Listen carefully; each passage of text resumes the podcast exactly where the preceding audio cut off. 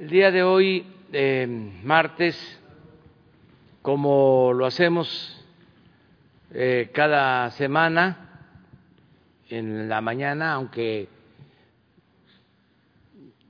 todos los días se informa por la tarde sobre la situación de la pandemia, los martes eh, también se dedican en la mañana a informar sobre la pandemia.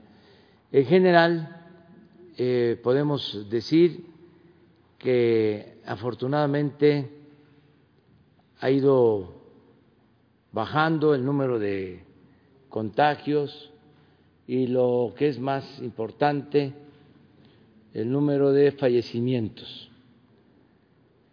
Estamos eh, en una situación mejor a pesar de la tremenda tragedia que ha eh, significado esta pandemia.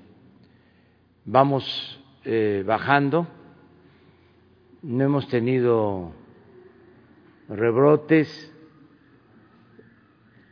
siguen eh, ayudándonos con entrega, con humanismo, médicos, enfermeras, trabajadores del sector salud, a pesar del tiempo, de la fatiga, siguen salvando vidas y eh, se continúa atendiendo esta pandemia y vamos eh, a seguir informando de lo que sucede. Vamos eh, en este caso, el día de hoy, a que nos informe el secretario de Salud, el subsecretario de Salud. Eh, quiero refrendar mi eh, reconocimiento a todo el personal médico y desde luego incluir a los que han estado llevando a cabo toda la estrategia para enfrentar la pandemia. Eh, mi reconocimiento al secretario de Salud, al doctor Jorge Alcocer, que ha estado eh, de tiempo completo, con toda su experiencia, con toda su energía y sobre todo con todas sus convicciones. Es un profesional, un científico humanista, el secretario de Salud de nuestro gobierno. Y lo mismo puedo decir del subsecretario Hugo López Gatel, que eh, lleva ya mucho tiempo eh, informando, eh, orientando, educando para que salgamos eh, adelante.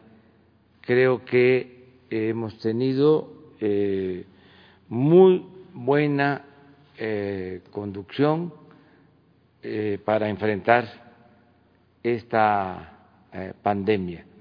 Y ahí va insisto, avanzándose, a pesar del dolor que nos ha dejado, eh, vamos logrando domar esta pandemia y salvando vidas y yo espero que pronto, muy pronto, pase ya esta pesadilla y regresemos a nuestra normalidad, a la nueva realidad, a la nueva normalidad. Entonces vamos a escuchar eh, al doctor Coser y al doctor Hugo López Gatel, que me gustaría que eh, en el caso del doctor Hugo López Gatel, que nos informa este, con detalle, que aunque nos lleve tiempo se haga con brevedad, eh, se dé un repaso por los estados de eh, cómo eh, va eh, cediendo la pandemia. O sea, para tener una idea de lo que está sucediendo en todo el país, un repaso general con la información que se tiene. Muy bien, entonces le damos la palabra al doctor Jorge Alcocer. Muchas gracias por sus palabras, señor presidente, y con su permiso, saludo, saludo con cariño, con afecto a todos ustedes en estos días que estamos viviendo. Y como todo ser humano, pienso que durante la pandemia sufrimos, lloramos, aprendimos, pero también actuamos. Como es de su conocimiento, la pandemia originada por el virus SARS-CoV-2 nos planteó grandes retos en la atención de pacientes, en particular los críticamente enfermos, e hizo evidente el déficit de especialistas que existe en nuestro país.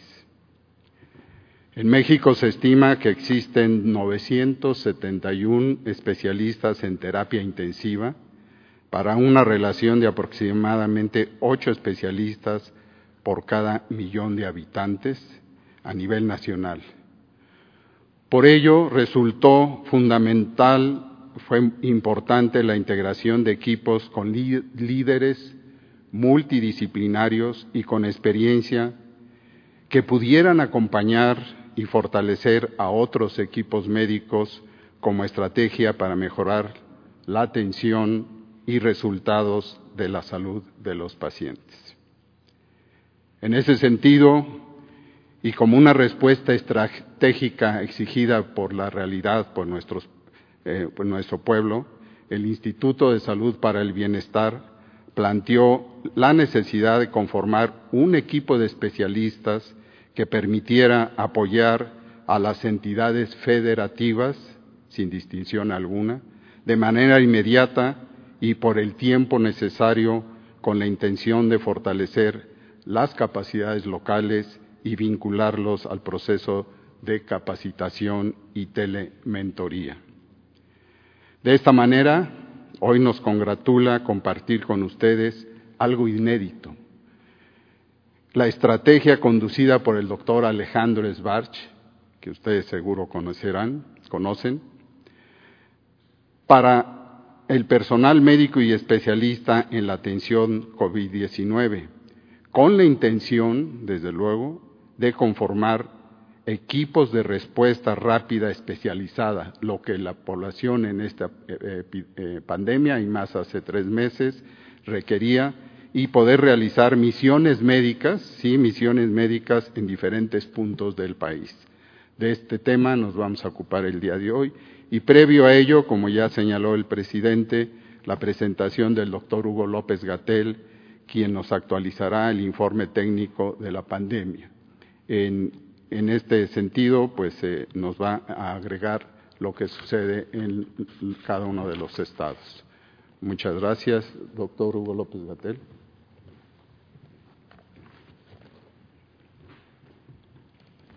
Con su permiso, presidente.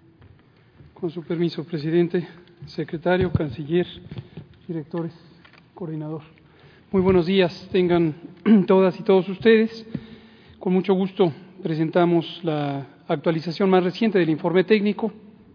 Una parte sintética la presentamos ayer por la tarde en la conferencia diaria y presentaremos los detalles estatales. Aquí tenemos eh, una recordatorio, estamos en el día 100, ayer por la tarde estamos en el día 100, hoy es el 101 de este proceso de nueva normalidad. Recordar lo que significa el proceso de nueva normalidad, significa que continúa la estrategia de mitigación comunitaria, mitigación es la reducción de riesgos, la reducción de contagios, a través de una intervención masiva en la que se suspende una cantidad muy importante de las actividades de las personas en el espacio público, los trabajos, el sistema educativo nacional y la concurrencia a distintos espacios recreativos, culturales, sociales, que son los sitios donde se congregan las personas.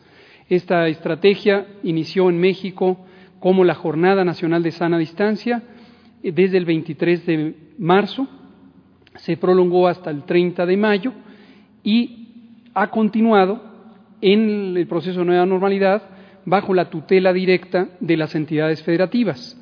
¿Por qué razón? Lo hemos dicho muchas veces, porque la epidemia en cada entidad federativa se comporta de una manera diferente. Lo veremos en detalle en 32 curvas epidémicas. La velocidad a que ocurren los contagios, la cantidad de contagios, la probabilidad de que haya rebrotes locales, depende de las condiciones territoriales, demográficas, socioeconómicas y otras de cada entidad federativa. En todos los países que tenemos una extensión territorial importante, se comporta así la epidemia. No hay una sola curva epidémica, sino hay una gran cantidad de curvas epidémicas.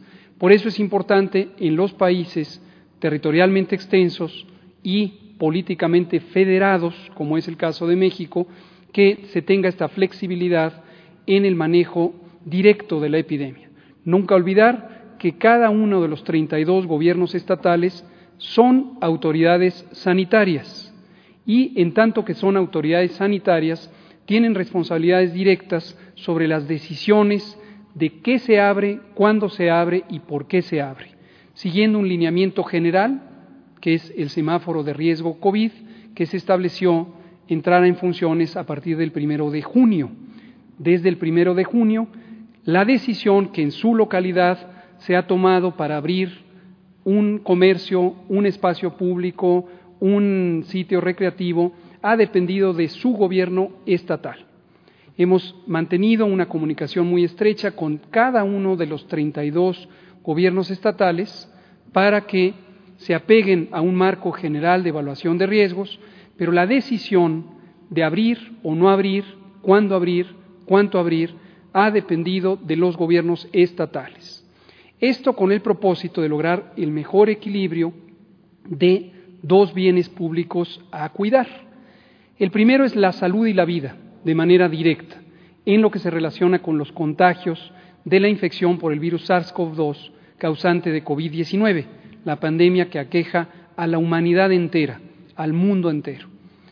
Esto se logra mediante la disminución de los contactos físicos entre personas y se hace mediante la restricción reglas administrativas que restringen la concurrencia de personas en el espacio público.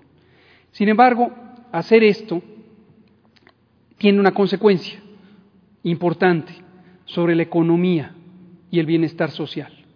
¿Solo en México? No, de ninguna manera, en todo el mundo. La crisis económica global que se vive y que no tiene precedente en los últimos 100 años tiene que ver directamente con esto con que las actividades públicas generadoras de riqueza, las economías global, regionales, locales de cada país e incluso subnacionales, se afectan cuando las personas no pueden concurrir al espacio físico en donde se producen los bienes, los insumos y se generan las capacidades de servicio. Entonces, cuando las personas no pueden concurrir, se afecta la economía, cae la economía se deteriora la generación de riqueza, se deteriora el ingreso de las personas. ¿Cómo llegar a un punto de equilibrio? No hay una fórmula única, no la hay. Cada país busca sus mejores equilibrios de acuerdo a sus realidades epidémicas y también socioeconómicas. Y al interior de cada país existe también diversidad importante entre estas situaciones. ¿Cuál de los dos elementos es más importante? En general, en todos los países del mundo, tenemos claro que la salud y la vida deben protegerse de manera directa, evitando los contagios, y así lo hemos hecho todos los países del mundo. Sin embargo, sostener el confinamiento para evitar contagios y evitar casos de enfermedad y hospitalizaciones y las muy lamentables defunciones afecta a la economía y la sociedad, y eso también repercute sobre la salud y la vida. El dilema no tiene una solución única, insisto, ni tampoco una solución única permanente. En cada momento, literalmente de manera diaria, se tiene que evaluar el equilibrio entre estos dos elementos. Las consecuencias siempre tienen una parte muy positiva que solo se puede estimar en la medida del daño evitado. Y lo que es directamente visible es el daño no evitable. ¿Por qué razón? Porque inevitablemente, por más que es profundamente doloroso, como lo hemos señalado, como lo acaba de decir el presidente, que ocurra tan solo una muerte, con mayor razón cuando ocurren decenas de miles de muertes, por doloroso que es, es una realidad que hay que tener muy claro que tiene un componente inevitable. Este es un virus nuevo, es un virus emergente.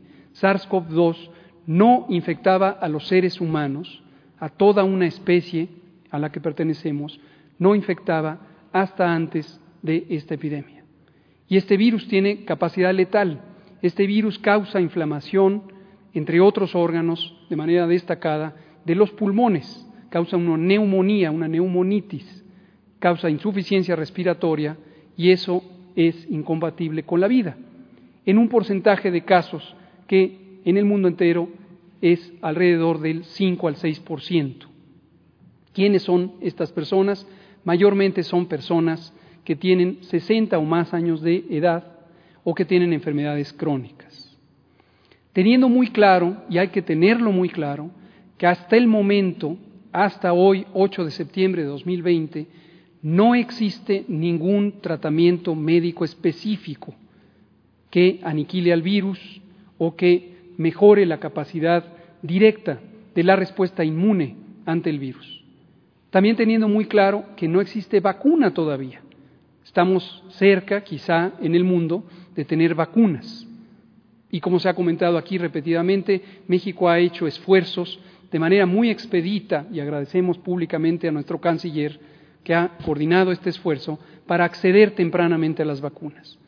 Pero hoy no existe todavía una vacuna. En ausencia de medicamentos, en ausencia de vacunas, nos restan tres cosas por hacer.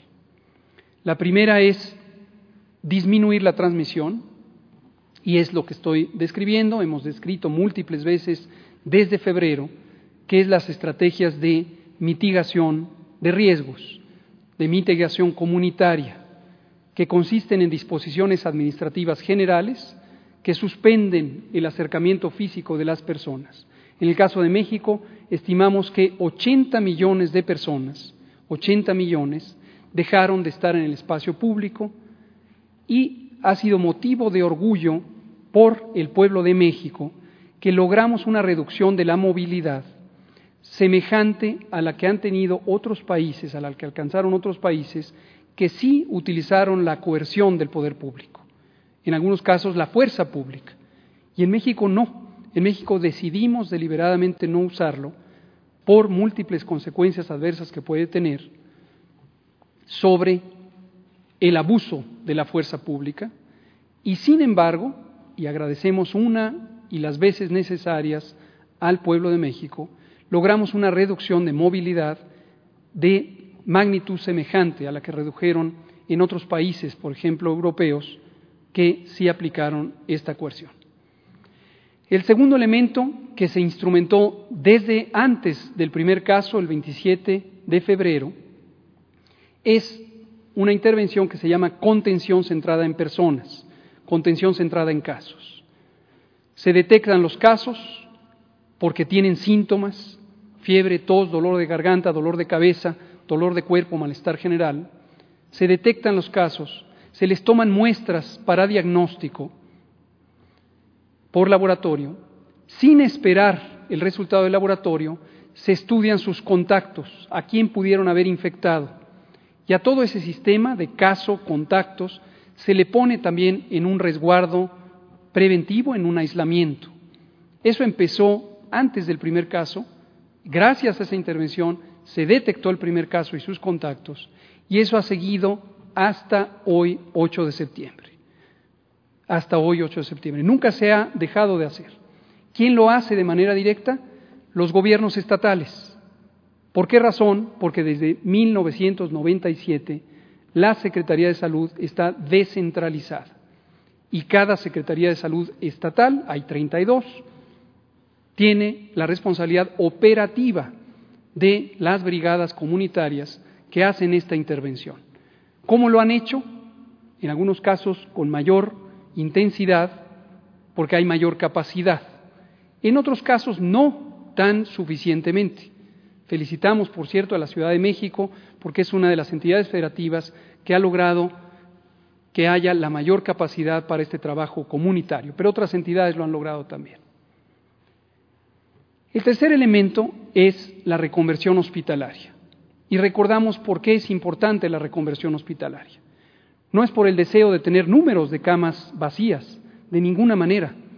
Es porque la amenaza número uno que se vivió al inicio de esta epidemia y que desafortunadamente sufrieron varios de los países de Europa Occidental que iniciaron la epidemia, y también algunos en América que iniciaron la epidemia, la amenaza principal es que no haya capacidad suficiente en el sistema de atención médica para recibir a personas críticamente enfermas que necesitan hidratación intravenosa, que necesitan oxigenoterapia, incluida la ventilación mecánica, que necesitan varios medicamentos de eh, soporte o de ayuda, que necesitan una vigilancia estrecha, que necesitan recursos diagnósticos y por lo tanto que se necesitan servicios personales.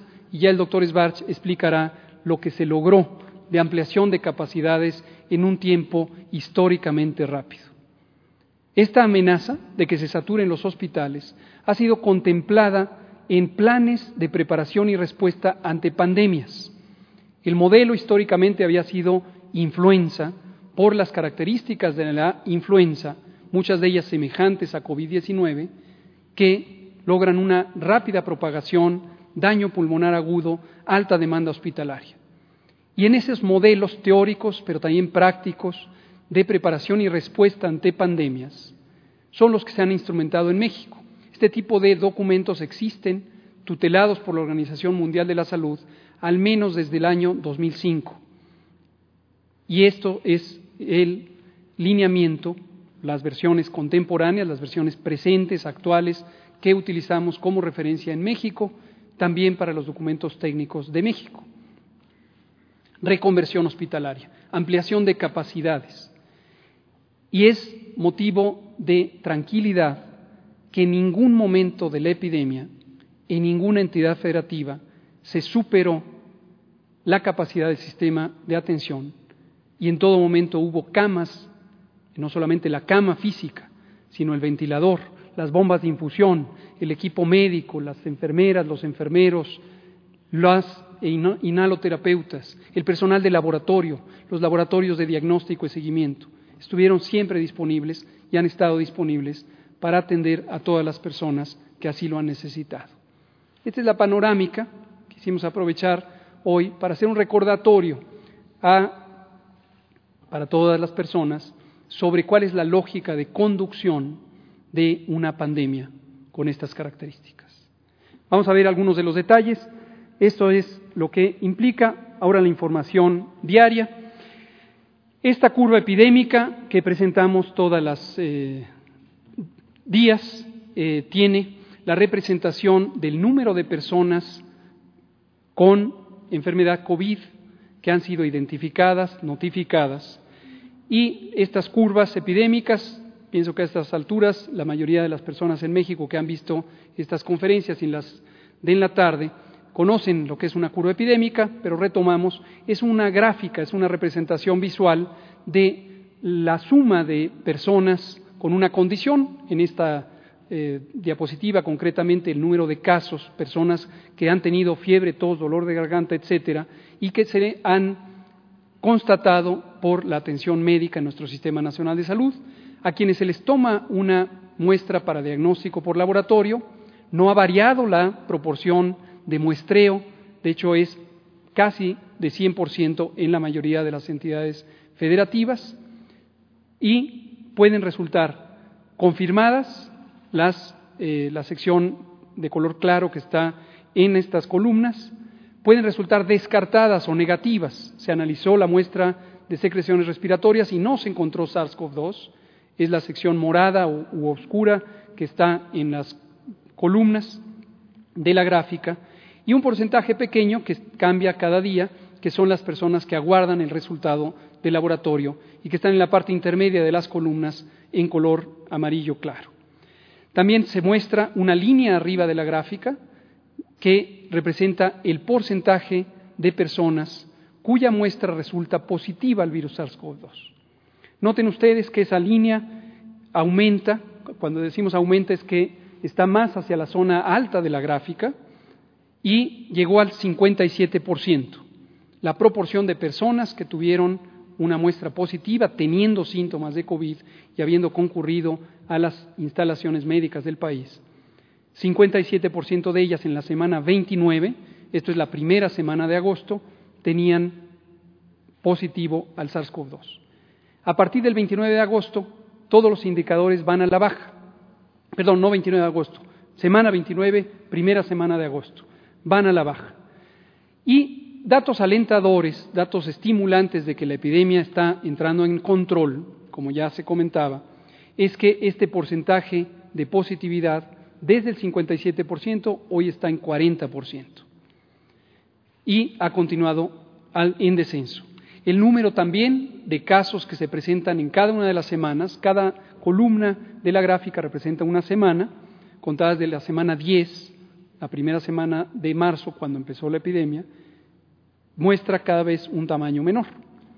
Y en la siguiente gráfica podemos ver cuando tenemos casos estimados. ¿Por qué le llamamos estimados?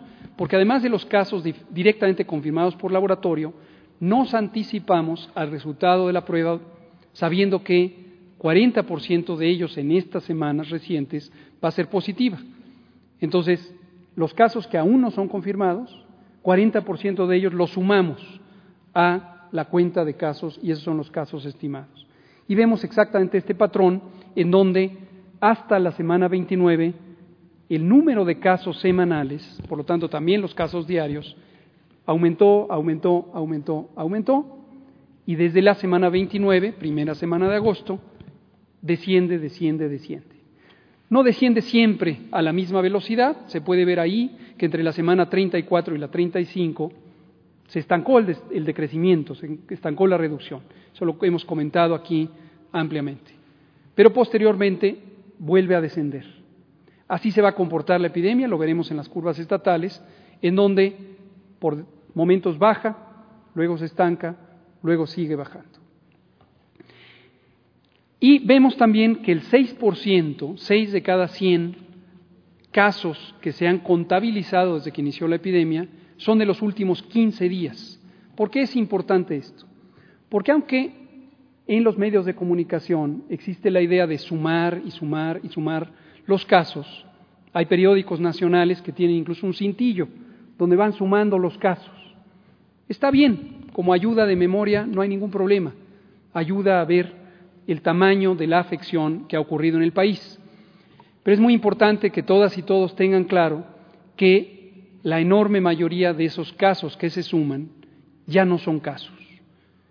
En una situación que son poco más de 67 mil personas, desafortunadamente porque perdieron la vida.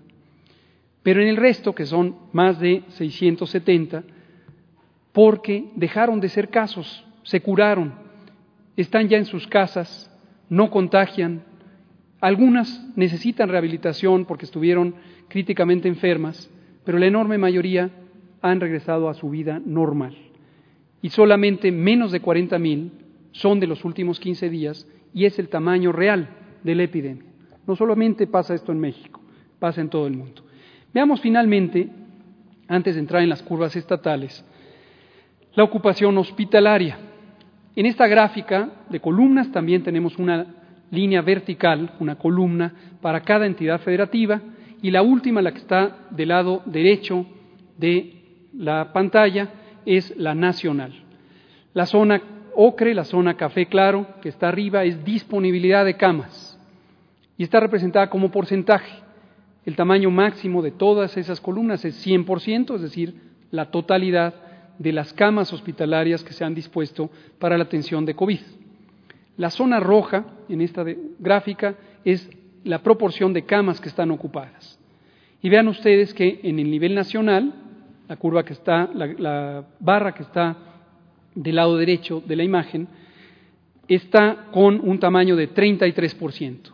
Tres de cada diez camas están ocupadas y el restante están libres. Y si lo vemos en cada entidad federativa, están las 32, solamente queda Colima, Nuevo León y Nayarit con ocupaciones mayores al 50%, todas las demás tienen enorme disponibilidad. El caso extremo es Chiapas con 93% de disponibilidad. Estas son las camas generales y tenemos 30.993. Casi hay una multiplicación de cuatro veces en el número de camas disponibles, producto de la reconversión hospitalaria. Cuando iniciamos la reconversión a mediados de abril, fuimos expandiendo el sistema de atención, de por sí limitado, de por sí precario, porque en los últimos 40 años no había crecido a la velocidad necesaria, como lo conoce todo México, pero hemos logrado, en un tiempo históricamente rápido, tener suficiencia de camas. Y en la última, que vemos a continuación, se ve la misma idea, ahora en color verde para distinguir que se trata de otro tipo de camas. Insisto, cuando decimos camas no es simplemente el mueble físico donde se aloja un paciente, es todo un sistema que se compone de equipos médicos, de manera destacada los ventiladores mecánicos, que también se cuadruplicaron, bombas de infusión y todo el personal de salud especializado que explicará el doctor Sbarch. 28% de las camas a nivel nacional están ocupadas, a nivel nacional está en el extremo derecho de la gráfica, y después si vamos viendo entidad federativa una por una, ninguna tiene en este momento ocupaciones mayores al 50%. Reitero, el propósito último no es que haya una cama libre, de ninguna manera. Quien piense eso o no se ha querido enterar o quiere confundir a la población. El propósito es que tengamos siempre la capacidad de atender a personas que así lo necesiten. Vamos a ver los elementos de los estados. Con el permiso del presidente me gustaría pasarme para allá para explicarlo de manera más directa. Muchas gracias. Muchas gracias. Trataré de ser breve. Tenemos un mapa de la República, el mapa nacional, y se ve en un patrón de colores, de intensidad, de color verde, la intensidad de la transmisión. ¿Cómo le identificamos la intensidad de la transmisión? A través de una medida muy popular en la epidemiología que es la incidencia, el número de casos nuevos, dividido por el tamaño de la población de cada entidad federativa. Y esto, por cierto, es importantísimo. En los medios de comunicación es común que se comparen números de casos, a veces entre entidades federativas, muchas veces entre países. Insisto, respetamos la afición de cada medio de comunicación, pero desde el punto de vista técnico, desde el punto de vista de la ciencia básica de la salud pública, que es la epidemiología, es un error, es una aberración, porque no se puede comparar países con tamaños poblacionales diferentes, obviamente donde hay más habitantes va a haber más casos, o entre entidades federativas donde hay mayor población va a haber más casos. Lo que vemos aquí es una comparación equilibrada y vemos que hoy Baja California Sur y la Ciudad de México son los dos que tienen la mayor intensidad de transmisión, la mayor intensidad de casos nuevos por 100.000 habitantes, seguido de algunos otros que todavía aparecen en coloración más oscura. Y veamos ahora 32 eh, gráficos, de hecho 64, porque vamos a ver dos parámetros, y vamos a ver primero la curva nacional. Esta curva nacional es exactamente la que acabamos de representar en los casos estimados. En todas las situaciones son casos estimados hasta el 6 de septiembre de 2020, empezando con el primer caso que ocurrió el 27 de febrero y se confirmó la madrugada del 28. Y vemos en las curvas, lo explico aquí para que todos los demás sigamos el mismo patrón en todas las demás, aquí es el número de casos y aquí es el tiempo. Se cuenta por semana, desde la semana 10 hasta la semana 35. En este momento estamos viviendo la semana 37. Hoy es 8 de septiembre, es la semana 37, empezó apenas el domingo próximo pasado.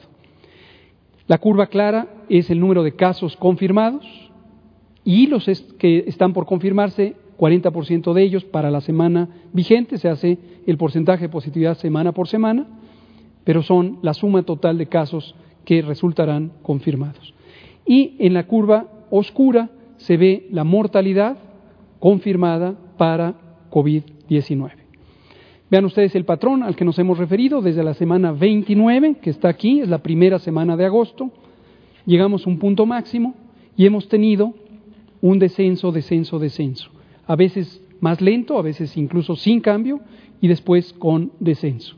En todas las gráficas van a ver ahí lo que presentamos recientemente, hace unos minutos, la ocupación hospitalaria de camas con ventilador en verde y la ocupación hospitalaria de camas generales y un número que está generalmente con un signo negativo, un signo de resta, que es el cambio que ocurre en la ocupación hospitalaria. Cuando está el signo de resta, quiere decir que se disminuye la ocupación hospitalaria, en algunos casos hay una suma, quiere decir que aumentó la ocupación hospitalaria. Esta es la nacional, esta es para todo el país, es la suma de todo el país. La siguiente. En esta otra, que también presentaremos para las 32 entidades, lo que tenemos es, misma idea, es el número de eventos, en este caso de hospitalización. No son casos que ingresaron en esa semana, son casos que en esa semana estaban presentes en el hospital. Los casos graves hospitalizados tienen un promedio de 12 días desde que ingresan y permanecen en el hospital. Algunos se extienden por más de cinco semanas y los casos graves tienen un promedio de 20 días que se puede extender hasta dos meses y medio, de acuerdo al nivel de gravedad. En amarillo vamos a ver el total de los hospitalizados, que es la suma de los que están en rojo, son los hospitalizados en cama general, y los que están aquí, que es un porcentaje pequeño, relativamente pequeño, es 5% aproximadamente en promedio para todos los estados, que están en color turquesa y son los hospitalizados en camas con ventilador. Mismo patrón para las 32. Veamos ahora. En la curva nacional llegamos al punto máximo en la primera semana de agosto, es donde se llegó al máximo de hospitalización y desde entonces desciende, igual que desciende el número de casos nuevos. La siguiente. Una por una las 32 entidades federativas en orden alfabético. Aquí agregamos un elemento adicional que es una etiqueta sobre el color del semáforo de riesgo COVID para esta semana, la próxima semana cambian los semáforos, pero para esta semana es el color vigente, la semana 37, que es la que estamos viviendo. Eh, regresame tantito, por favor. Aquí vemos eh, Aguascalientes subió, llegó a un máximo en la semana 24 y desde entonces con variaciones muy importantes va teniendo subidas y bajadas. En general se encuentra en una meseta. Si hacemos el promedio de todas estas subidas y bajadas, tenemos esto. Entonces, no hay un cambio sustantivo en la transmisión de Aguascalientes, se encuentra en semáforo naranja, ahí está su ocupación hospitalaria y aquí está su curva de mortalidad. Ahora sí, la siguiente, en cuanto a la hospitalización en Aguascalientes, continúa al alza, sigue al alza, al alza, al alza. Todavía no entra en un periodo de disminución o de estabilidad. Aguascalientes. La siguiente. Baja California llegó a un punto máximo en la semana 25, aquí está, y desde entonces tiene un descenso continuo. Insisto, siempre con variaciones, nunca veremos, más que en un par de casos seleccionados, un descenso continuo, siempre tenemos estas variaciones. Pero en general va en descenso, está en semáforo naranja y tiene una buena disponibilidad hospitalaria. Veamos Baja California, siguiente, su ocupación hospitalaria, en ese punto primero de julio llegó al máximo de hospitalización y desde entonces desciende progresivamente. La siguiente. Baja California Sur, aquí tenemos eh, una antes, Baja California Sur, Baja California Sur. Tuvo dos periodos, uno de rápido crecimiento, después durante la Jornada Nacional de Sana Distancia tuvo un periodo de estabilidad, luego tuvo un ascenso muy rápido, llegó a un punto máximo en la semana 31 y desde entonces tiene un descenso más o menos sostenido. Tiene una buena disponibilidad hospitalaria y está en semáforo naranja.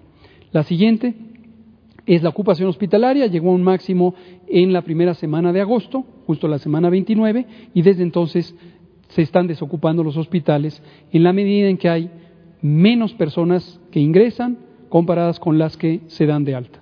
La siguiente. Campeche fue el primer estado que pasó al color amarillo y aprovecho para felicitar al estado de Campeche que fue uno de los primeros estados que estableció un programa de brigadas comunitarias para la detección temprana y disminución de riesgos. Llegaron a un punto máximo en la semana 25, es decir, anticipadamente con respecto al promedio del país. Después tuvieron algunas variaciones, pero desde la semana 28 empezaron a descender y han logrado descender importantemente. Por lo tanto, está en semáforo amarillo, amplia disponibilidad hospitalaria y la mortalidad también empezó a descender desde la semana 29. La siguiente. Hospitalización diaria llegó a un punto máximo en la segunda quincena de julio y posteriormente descenso. Esto es Campeche. La siguiente. Chiapas. Chiapas alcanzó un acme, llegó a un punto muy agudo de la curva, una subida importante, pero llegó a un punto máximo entre la semana 22 y 23 y desde entonces ha tenido un descenso continuo, insisto, pequeñas variaciones, pero el descenso es marcado y claro. Está en semáforo amarillo, tiene una, también la mayor disponibilidad de camas hospitalarias y desde la semana 23 ha disminuido la mortalidad registrada. La siguiente. Llegamos a un punto de máxima hospitalización en la primero de julio, en la primera semana de julio, y desde entonces desciende Chiapas. La siguiente.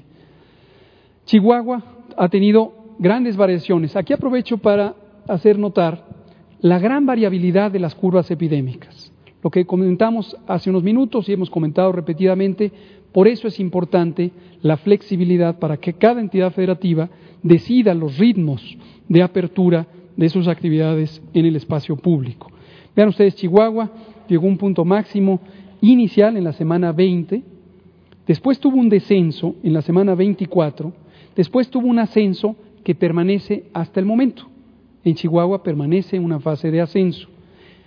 Sin embargo, está en, color amarillo porque localmente para el periodo que se evalúa cercano a la disposición del color amarillo, que fue justo aquí, con vigencia de hace 15 días, entonces estaba en estabilización. Pero, desafortunadamente, continuó. Podría regresar su semáforo a naranja si es que se presenta transmisión continua hacia arriba. La siguiente. Y vean ustedes, en promedio, la ocupación hospitalaria de Chihuahua no ha variado. Variaciones arriba, abajo, pero se mantiene en promedio igual. La siguiente. Esta es la Ciudad de México y lo que vemos es que la Ciudad de México llegó a un punto máximo en la semana 20 y desde entonces ha tenido lo que llamamos una meseta, igual que lo habíamos visto al eh, en el caso de Aguascalientes. Sin embargo, con importantes reducciones que coinciden con las intervenciones de mayor restricción. Y se mantiene en estabilidad, está en semáforo naranja desde todas esas semanas. Y aquí es importante tomar en cuenta como ejemplo la complejidad del control epidémico en zonas urbanas altamente densas. La Ciudad de México, la zona metropolitana de la Ciudad de México, es la zona más difícil de entrar en control, ocupa casi la cuarta parte de la población mexicana, con una enorme movilidad de al menos siete entidades federativas que conforman la megalópolis. Y eso hace muy difícil el control epidémico, y además de que es un centro económico importantísimo, y obviamente la flexibilidad para confinar es mucho menor que en otras regiones del país. Sin embargo, la mortalidad ha ido disminuyendo desde la semana 20 hasta la semana 35. La siguiente. La ocupación hospitalaria de manera lenta pero progresiva, consistente, desde mitad de mayo empezó a disminuir y ha continuado en disminución. La siguiente. Aquí está el estado de Coahuila, tuvo un ascenso, ascenso prácticamente continuo hasta la semana 29, entró en una corta meseta y desde la semana 32 va en descenso, tiene amplia, disponibilidad hospitalaria. La siguiente. Y llegó un máximo de ocupación en la primera semana de agosto, desde entonces desciende. La siguiente. Colima. Colima prácticamente se ha mantenido en ascenso, excepto la última semana, 34 a la 35, en donde se ha llegado a una aparente reducción, por lo tanto es el único estado que permanece en color rojo y esperamos que ya entre en un periodo de reducción continua, pero todavía es muy temprano para anticiparlo. Vamos a ver cómo sale el semáforo en la siguiente semana. La siguiente, la ocupación hospitalaria también, igual que en Chihuahua, ascenso prácticamente continuo. La siguiente. Durango, vean ustedes, Durango es otro ejemplo de este comportamiento con muchas variaciones, desde la semana 10 y hasta la semana 26, con ascenso, luego descenso y luego nuevamente ascenso. Aquí aprovecho para recordar, mucho se ha especulado en algunos medios de comunicación sobre la idea de múltiples picos. Y hay personas, eh, un pequeño grupo de la población, que casi de manera persistente le inquieta esta idea de los múltiples picos. Y cuando se ha dicho que no hubo una predicción porque hay muchos picos y prometimos picos, tengan claro, desde el punto de vista técnico, claro que ocurre así. Si se ven curvas de otros países y de otros niveles subnacionales en otros países, vamos a ver múltiples picos. Esto no es un dibujo, esto es la representación gráfica de la realidad. Entonces, aunque pudiera ser más eh, satisfactorio ver un solo acme, un solo pico, no funciona así. La siguiente. En el caso de Durango, también la ocupación hospitalaria ha seguido ascendiendo hasta la primera semana de agosto, donde ya entró en un periodo de estabilidad durante, eh, perdón, hasta la primera quincena de agosto y en la segunda quincena de agosto está en un periodo de estabilidad. La siguiente. El Estado de México tiene un patrón semejante al de la Ciudad de México, es parte de la mitad o la tercera parte de, la población del Estado de México, pertenece a la metrópolis y tenemos un patrón también, vean los múltiples picos nuevamente, pico, pico, pico, pico. Pero en general con un descenso, está en color naranja y con amplia disponibilidad hospitalaria, igual que en la Ciudad de México, pero con un desfase de dos semanas, tiene una reducción sostenida de la mortalidad. La siguiente. La hospitalización, semejante a la Ciudad de México, pero con un desfase de un mes, llegó a un máximo en la segunda quincena de mayo y posteriormente tiene descenso. La siguiente. Guanajuato. Guanajuato tuvo un crecimiento sostenido durante toda la Jornada Nacional de Sana Distancia, siguió en ascenso su curva epidémica, no se detuvo. Esto posiblemente depende de la aplicación local de la Jornada Nacional de Sana Distancia.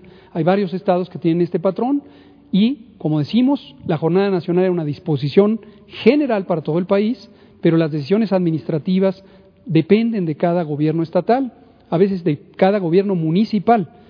Donde hay muchas variaciones, precisamente estos múltiples picos, también tiene que ver con distintas maneras de implementar la eh, Jornada Nacional de Sana Distancia. Pero lo bueno es que llegó hasta el 30 de, hasta la semana 30, segunda semana de agosto, llegó un punto máximo y aparentemente tiene una disminución sostenida.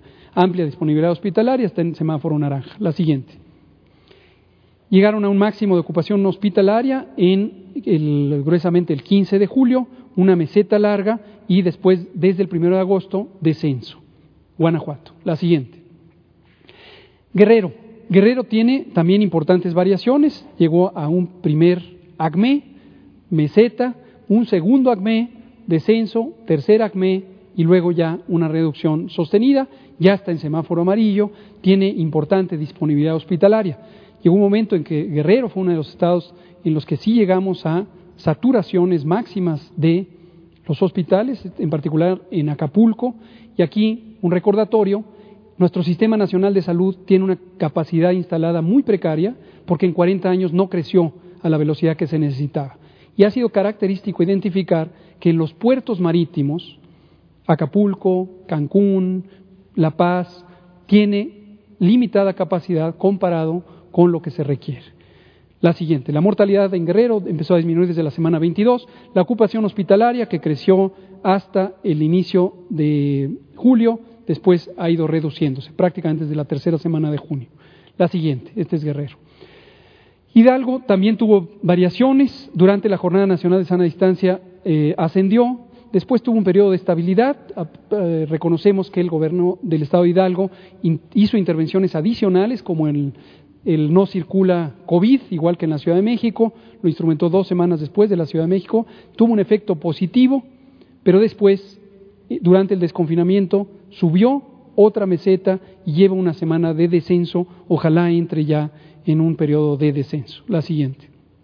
La ocupación hospitalaria gruesamente ha aumentado en forma continua, aunque más lenta que otras entidades, y desde el primero de agosto ya está en una meseta, la última semana de agosto ya encuentra un descenso. La siguiente.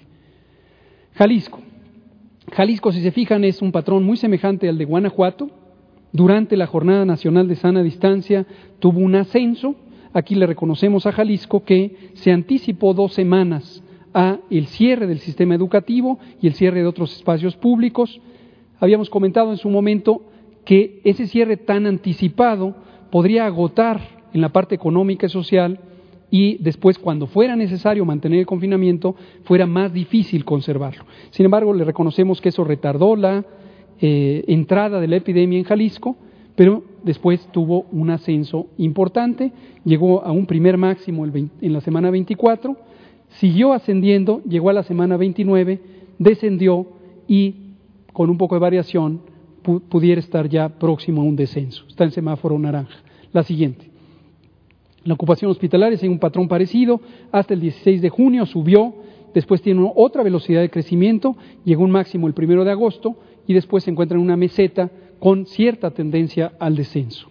Jalisco. La siguiente. Michoacán, también un patrón variante, eh, subió, llegó a un máximo en la semana 24, descenso. Aquí también reconocemos la secretaria de Salud de Michoacán hizo intervenciones de eh, detección comunitaria de casos y referencia temprana.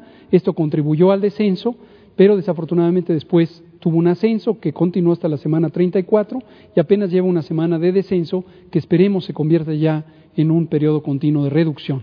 Está en semáforo naranja, tiene disponibilidad hospitalaria importante. La siguiente. La hospitalización, sin embargo, ha continuado, excepto la última quincena de agosto, donde ya se estabiliza, pero continuó en ascenso. La siguiente. Aquí está Morelos. Morelos también, vean ustedes las importantes variaciones. Empezó junto con la Ciudad de México en el ingreso temprano de la epidemia, llegó a un máximo eh, absoluto en la semana 24, después tuvo un descenso, pequeño ascenso y gruesamente ha estado en una meseta desde la semana 24 y esperamos que ya la tendencia que se ve desde la semana 31 se sostenga. Está en semáforo naranja, buena disponibilidad hospitalaria, la siguiente. Y la ocupación hospitalaria tiene dos periodos gruesos, este hasta acá, en la mitad de junio, y después otra meseta que ha continuado después de la segunda mitad de junio. Siguiente.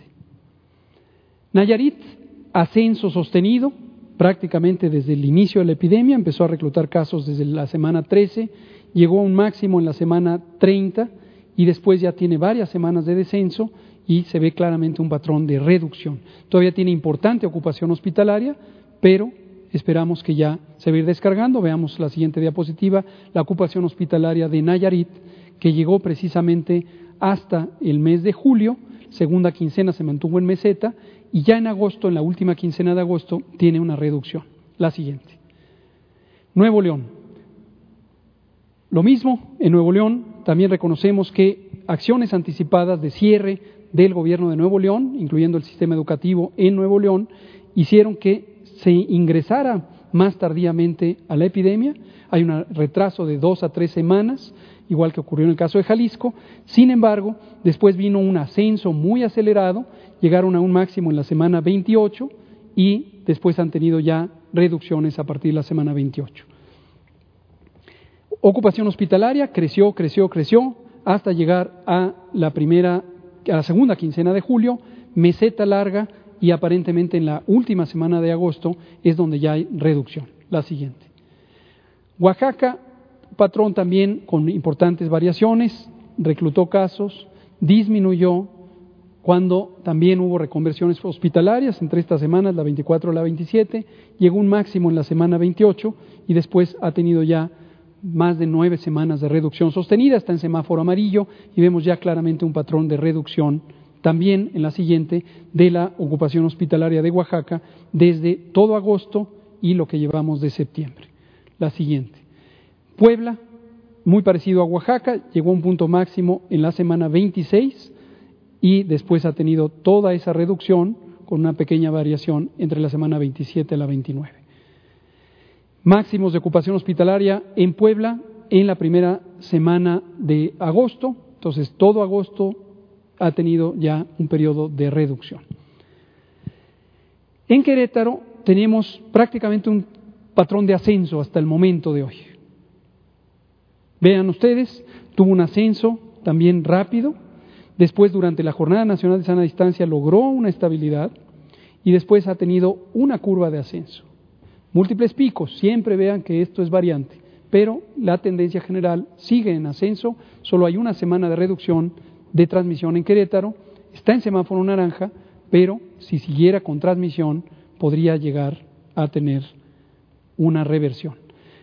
Ocupación hospitalaria continua a la alza y solamente en la última quincena de agosto tenemos ya estabilidad, todavía no descenso. Querétaro. La siguiente. Quintana Roo es un caso notorio por varias razones. Fue uno de los estados que junto con la Ciudad de México, estando en otra región muy distinta, tuvo un ascenso de la curva epidémica.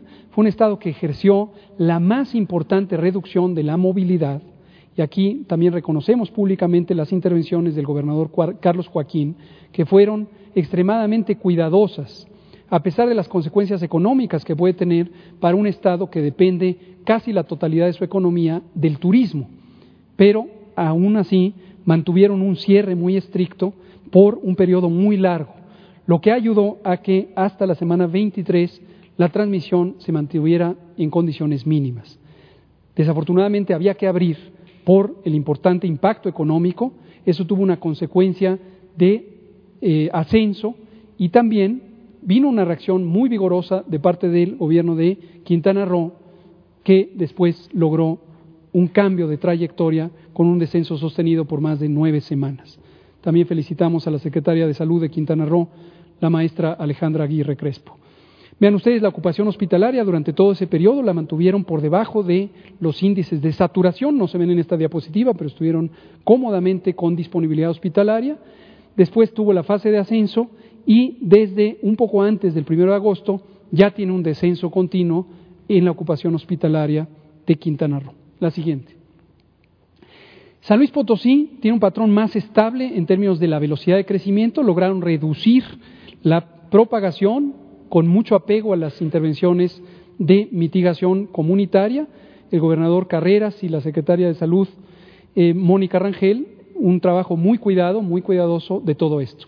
Llegaron a un punto máximo irremediablemente en la semana 29, pero después han cambiado la trayectoria y va también de manera continua en descenso. Llegamos a puntos importantes de uso hospitalario, veamos la siguiente, en San Luis Potosí, porque siguieron ascendiendo el número de ingresos, pero en la primera semana de agosto se estabilizó y en la quincena más reciente ya está en un descenso claro. La siguiente. En Sinaloa fue un caso también interesante, se reclutaron casos, de hecho el primer caso fue en la Ciudad de México y el segundo estuvo en Sinaloa. Y aquí vemos que desde entonces subió, subió, llegó un máximo en la semana 23 y desde entonces es el estado que tiene la mayor suma de semanas en periodo de descenso, tanto de casos como de mortalidad, una disponibilidad hospitalaria importante y está en una fase de control reconocimiento al gobernador Quirino Ordaz, que en todo momento se mantuvo muy atento para coordinarse con la Federación sobre las actividades que se podían abrir y cuáles no, incluso con detalle local en sus distintas regiones económicas.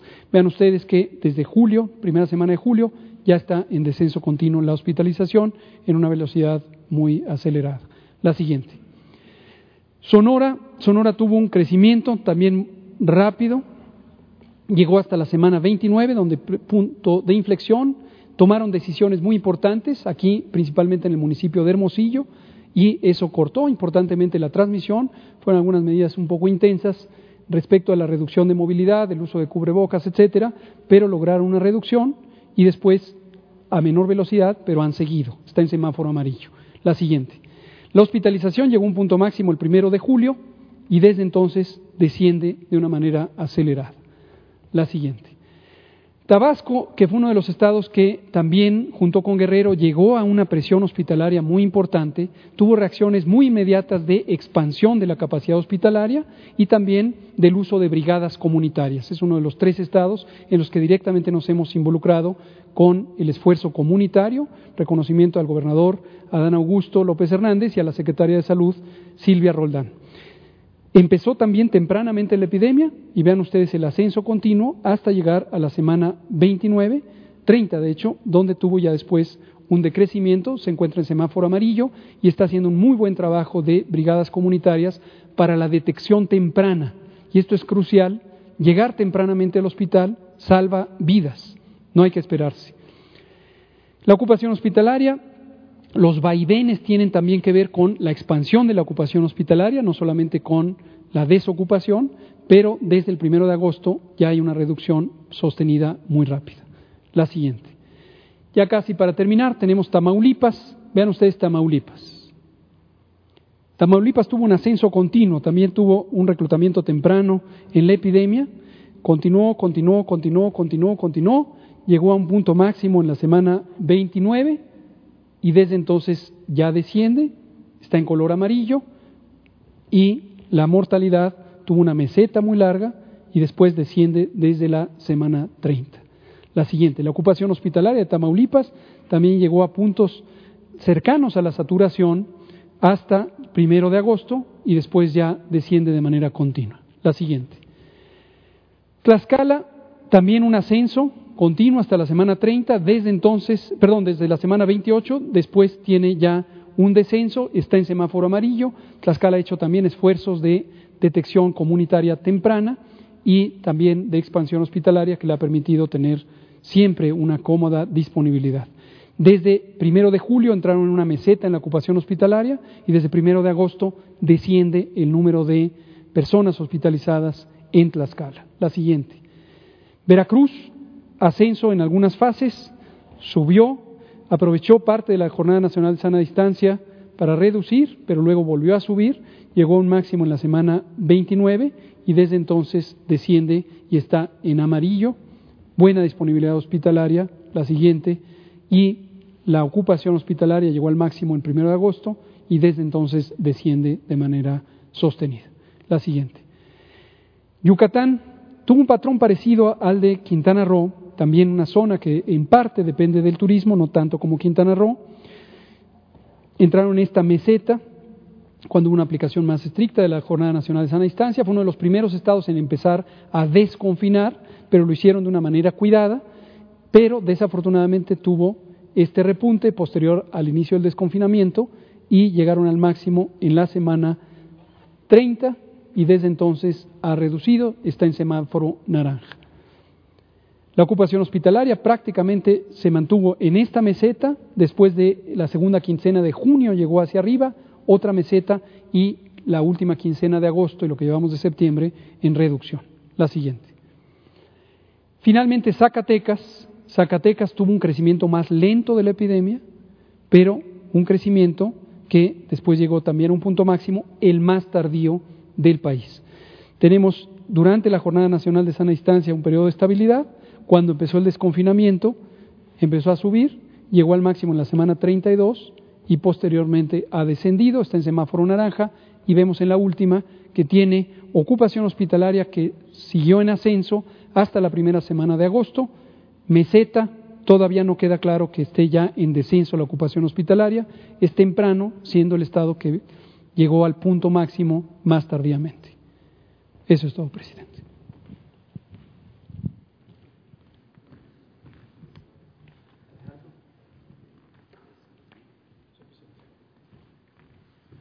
Con su permiso, señor presidente, señor secretario, permiso. Eh, muy buenos días. Eh, como lo hemos comentado antes, eh, desafortunadamente nuestro país tiene un déficit de médicos especialistas, tenemos menos de mil especialistas de terapia intensiva en todo el país y ante ello, desde el primero de abril hemos iniciado todo el sector salud en conjunto con las 32 entidades federativas de nuestro país, un programa muy intenso de capacitación y de formación de equipos humanos multidisciplinarios que han permitido atender a todo paciente eh, con COVID, eh, tanto en su variante más grave como en la variante de hospitalización, por eh, dicho equipo.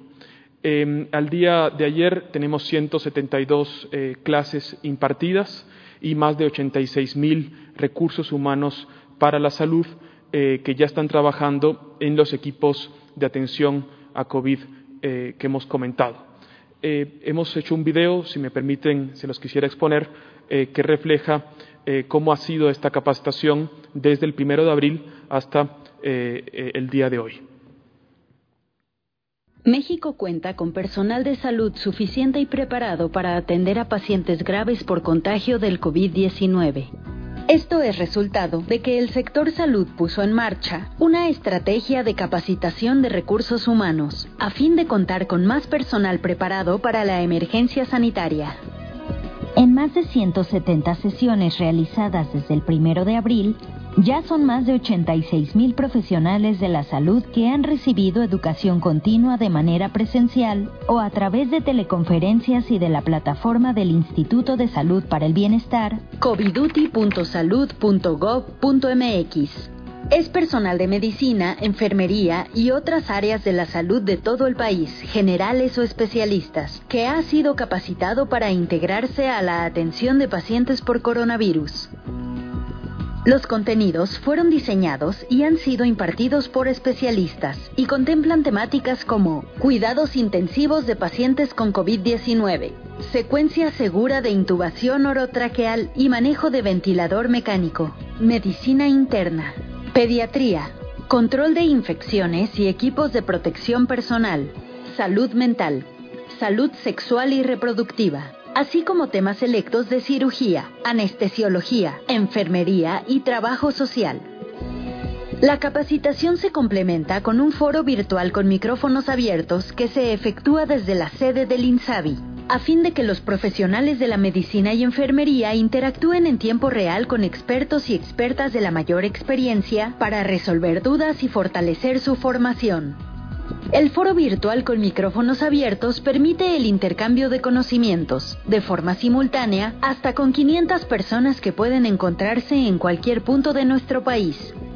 En todo este esquema es fundamental reconocer la colaboración con el Instituto Nacional de Ciencias Médicas y Nutrición Salvador Subirán, así como el apoyo de especialistas de otros muchos institutos, universidades y centros de estudios que se han sumado al esfuerzo de formar personal de salud con rapidez pero con calidad para responder al reto que significa la pandemia. Algunos de ellos son el Consejo Mexicano de Medicina Crítica, la Academia Nacional de Medicina, el Centro Médico Nacional La Raza y el Instituto Nacional de Enfermedades Respiratorias Ismael Cosío Villegas. De manera adicional, profesionales médicos y de enfermería de diversas entidades federativas han viajado a la Ciudad de México para capacitarse en la atención de pacientes por COVID-19. Este esquema formativo presencial, instrumentado por el INSABI y la Organización Panamericana de la Salud, ha dado como resultado que las entidades federativas cuenten cada vez más con personal preparado para hacer frente a la pandemia. La capacitación sigue abierta. Si eres personal de salud y quieres sumarte a la atención de pacientes por COVID-19, regístrate en coviduti.salud.gov.mx. Esta es la hora de sumarnos al servicio de la patria.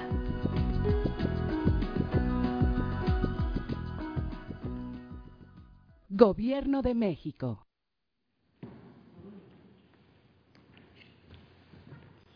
Con su permiso, señor presidente. Buenos días, colega secretario, compañeros, compañeros. Eh, para informar de los avances de la estrategia internacional a cargo de la Secretaría para enfrentar la pandemia COVID-19. Bueno, como ustedes saben, la instrucción principal es el acceso oportuno a la vacuna en contra del COVID-19. La visión del presidente López Obrador, ¿cuál ha sido? Hay que garantizar el acceso a la vacuna y tratamientos de manera universal, equitativa y sin fines de lucro.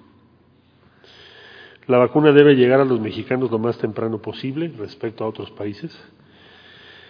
Y esta visión se expuso en la cumbre virtual del G20 y en la Asamblea General de las Naciones Unidas, donde se aprobó la resolución mexicana que más votos ha obtenido en la historia. Para que esta visión se traduzca en resultados, se nos indicó que siguiéramos una estrategia integral eh, tiene tres elementos. La primera, participación de México en mecanismos multilaterales, señaladamente el más relevante de ellos, que se llama COVAX. Segundo elemento, acuerdos bilaterales con Reino Unido, China, Rusia, los Estados Unidos de América, Francia, Alemania e Italia a esta fecha. ¿Con qué propósito? Participar en ensayos clínicos y acceder a las vacunas que dichos países están desarrollando. Tercer elemento, financiamiento y apoyo vía el CONACIT y otras instituciones y acuerdos de cooperación internacionales para acelerar el desarrollo de vacunas mexicanas. Por lo que hace al primer elemento, participación en COVAX. Como ustedes saben, COVAX tiene el objetivo de impulsar el desarrollo de vacunas con base en el desarrollo y manufactura, ahí en instrumentos la CEPI, como ustedes recordarán, México presentó cuatro proyectos ahí, la distribución, que el instrumento es Gavi, y la regulación internacional, que para eso eh, se le ha encomendado a la Organización Mundial de la Salud. México ha confirmado eh, con fecha 31 de agosto con una carta su intención, carta de intención, de participar en el mecanismo COVAX Facility.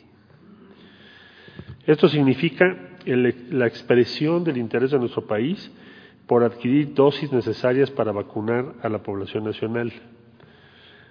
Se eligió por parte del sector salud la modalidad de compra opcional que otorga mayor flexibilidad. ¿Cuáles serán los siguientes pasos? confirmar esta carta de intención el 19 de septiembre, que ya sería vinculante, y finalmente hacer el pago correspondiente, que le corresponde a México, más o menos por ahí del 9 de octubre. Son los pasos a seguir. ¿Cuántas vacunas está desarrollando COVAX? A esta fecha, 18. ¿De cuáles de esas 18 se van a aplicar? Lo sabremos entre noviembre y diciembre. ¿Por qué? porque serán presentadas a las diferentes autoridades regulatorias y esas autoridades regulatorias en México es COFEPRIS, en Estados Unidos FDA y así sucesivamente determinarán cuáles de esas vacunas van a tener la autorización. Lo siguiente sería la cooperación en esta semana, informarles de la cooperación con el gobierno de la Federación Rusa.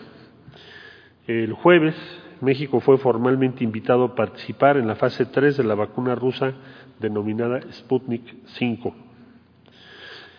Sujeto a la validación de las autoridades sanitarias de México, habría una participación en principio entre 500 y 1000 voluntarios, aunque eso puede modificarse, obviamente, puede subirse el número para ser parte del estudio clínico. Y desde luego esto nos daría la posibilidad de contar con acceso temprano al resultado biológico. Cooperación con el gobierno de los Estados Unidos de América. Como ustedes saben, en la visita reciente del señor presidente Andrés Manuel López Obrador, en eh, reunión con el presidente Trump y su equipo, se acordó que México estaría considerado en lo que se denomina la operación Warp Speed, que es una iniciativa en Estados Unidos para acelerar los tratamientos y las vacunas contra el COVID-19. Como consecuencia de ello hemos estado en comunicación permanente, cosa que mucho agradecemos, y en esta semana se logró el acuerdo para realizar ensayos clínicos de fase 3 del tratamiento de la farmacéutica Regeneron Pharmaceuticals, que tiene su sede en, Nueva York. Este no es una vacuna, pero sí es un tratamiento que entra en su fase 3 y que ya será valorado en función de, de sus resultados. También les informo de repatriaciones que hemos continuado. Nos ha pedido el presidente que estemos muy pendientes de las mexicanas y mexicanos en el exterior. A esta fecha llevamos, hemos participado en 17 mil, en la repatriación de 17 mil 393 personas con nacionales en, muy diferentes en todos los continentes del mundo. Destaca América Latina con 10.942. En segundo lugar está Europa con 4.046, Asia Pacífico 1.026, África con 606, América del Norte 449 y Medio Oriente con 324 mexicanas y mexicanos. Les informo que todos los consulados en Estados Unidos están funcionando. Este ha sido un motivo de interés principalísimo para el presidente López Obrador, el estar atendiendo a nuestros connacionales especialmente en los Estados Unidos, todos están funcionando. Esta semana se concluyó la Semana de Derechos Laborales, participaron 51 representaciones de México, se atendieron 610 mil personas, 450 eventos informativos, se sumaron consulados de otros países como Guatemala, Honduras, El Salvador y Ecuador, y se pudieron hacer visitas in situ a distintos lugares de trabajo. Eh, aquí aparecen algunas gráficas que pueden ustedes observar del trabajo de nuestros consulados, a quienes siempre les estamos muy agradecidos por su compromiso. Además, nos permitió hacer una actualización de la situación de los derechos laborales de las y los mexicanos en Estados Unidos. Como ustedes saben, ahora este será un tema muy, muy importante con Estados Unidos, así como a ellos les preocupa la aplicación de la legislación laboral en México, a nosotros nos preocupa mucho la aplicación de la legislación laboral en los Estados Unidos. Y esto es preparatorio para eso. Por último, en lo que hace a la materia de la salud que nos ocupa el día de hoy, se ha trabajado mucho con la ventanilla de la salud, como ustedes saben, y llegamos ya a 2.387.704 personas atendidas de manera de forma remota y poquito más de medio millón de forma directa. Eh, pues estos serían los principales avances de esta semana, señor presidente. Gracias por su atención.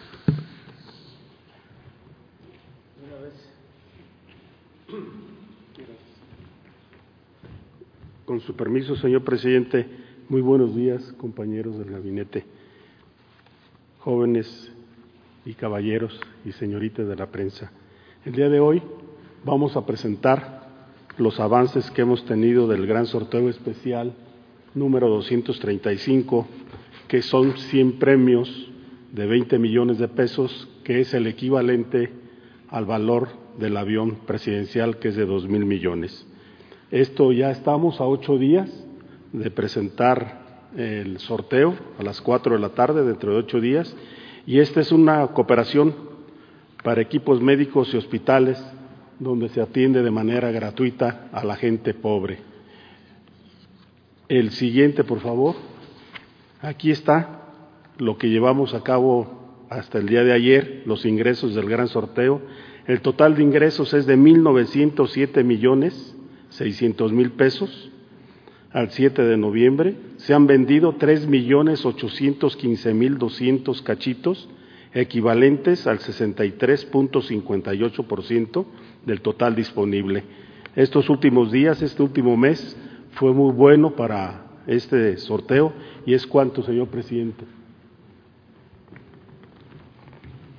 Bueno, pues fue amplia la información del día de hoy, pero entre más información, eh, más eh, confianza en que vamos eh, saliendo de la pandemia.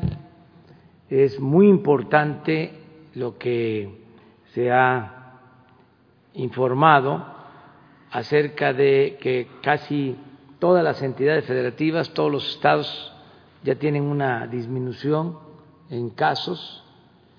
Lo más importante es una disminución constante en el número de fallecimientos, porque eso es lo que más nos duele a todos. Y eh, en este eh, tiempo eh, valoramos mucho lo que se hizo al inicio, no solo con la participación de la gente que voluntariamente se quedó en sus casas, que nos hicieron caso y que eso ayudó a aplanar la curva y nos dio tiempo para prepararnos, para tener los hospitales, las camas, los eh, especialistas, el personal médico, y que no este, se saturaran los hospitales. Creo que eso eh, fue un logro importantísimo, el que nadie se, nadie se haya quedado sin ser atendido. Eh, como lo mencionó aquí el doctor Hugo López Gatel, hubieron casos en Europa, incluso en Nueva York, en donde hubo saturación de hospitales. Eso no nos ocurrió en México y ya como se mm, está viendo tenemos disponibilidad suficiente de camas, de equipos médicos, eh, de eh, especialistas. Pero hay un eh, asunto que es muy relevante, el de cómo, a pesar de tener menos de mil especialistas en terapia intensiva para atender a la población, se inició desde los primeros días de la pandemia un proceso de formación de médicos generales para ser capacitados. Esto que acaba de informar el doctor Alejandro Schwartz, eso fue muy importante, porque estamos hablando de formación de miles de médicos. Agradecerle a los maestros que ayudaron en la formación, porque pues eh, no teníamos los especialistas, no es fácil atender un enfermo grave con COVID, se requiere de una especialización y eh, se formaron muchos, se capacitaron y salvaron vidas. Entonces, vamos eh, avanzando. Este es el mensaje de, del día de hoy. Eh, por otro lado, hacer un llamado para que en estos días los que voluntariamente lo decidan, quieran ayudarnos, pues todavía hay eh, posibilidad de comprar los boletos para la rifa del avión ya se está por llegar a los dos mil millones de venta de boletos. Muchas gracias a todos los que han ayudado, empresarios, dirigentes sociales y los ciudadanos que van y que compran su boleto. Eh, esto va a permitirnos eh, disponer de dos mil millones de pesos, cuando menos, para la compra de equipos médicos. Todo va a quedar en el sector salud.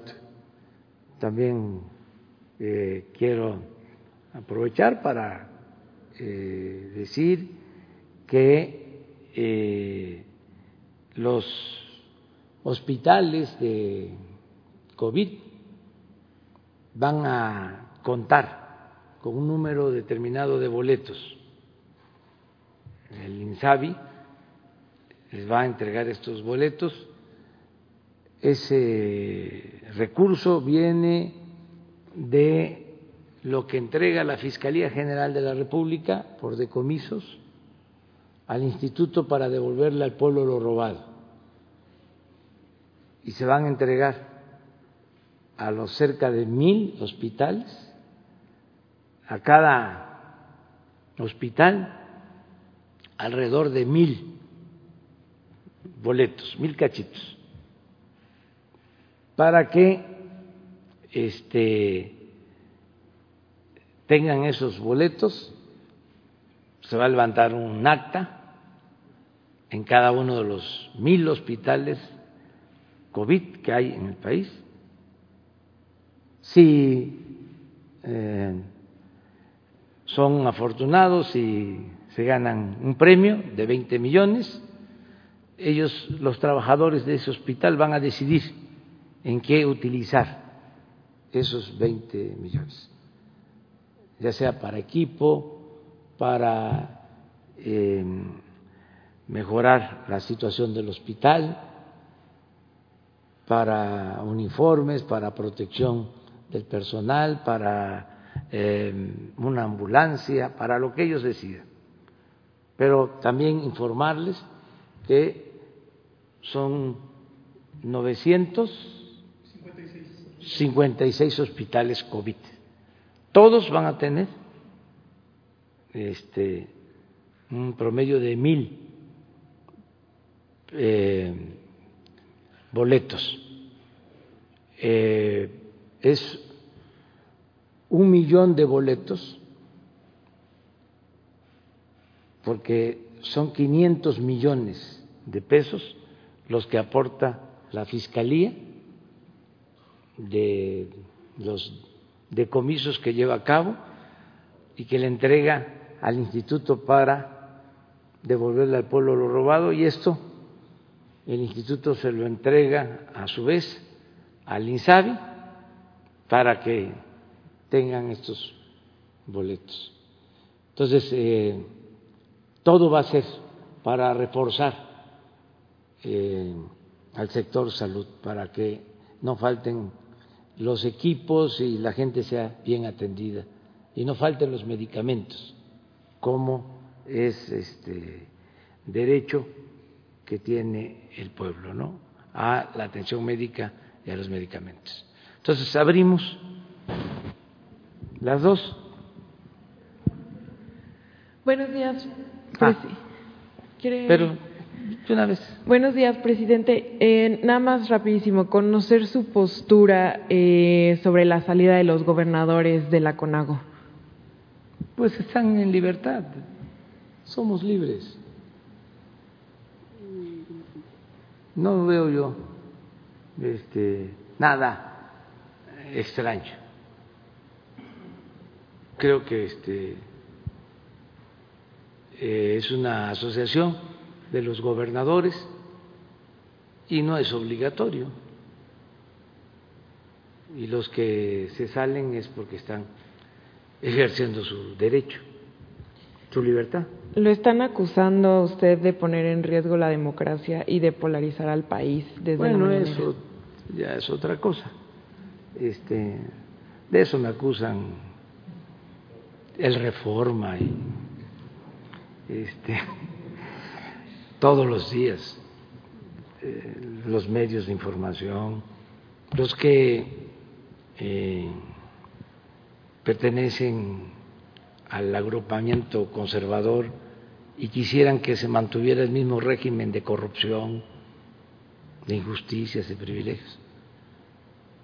Entonces, es legítimo pero a los gobernadores, ¿qué les dice sobre esa acusación en particular? Pues que están en su derecho, que se garantiza en México el derecho a disentir, que hay libertades y que eso es la democracia.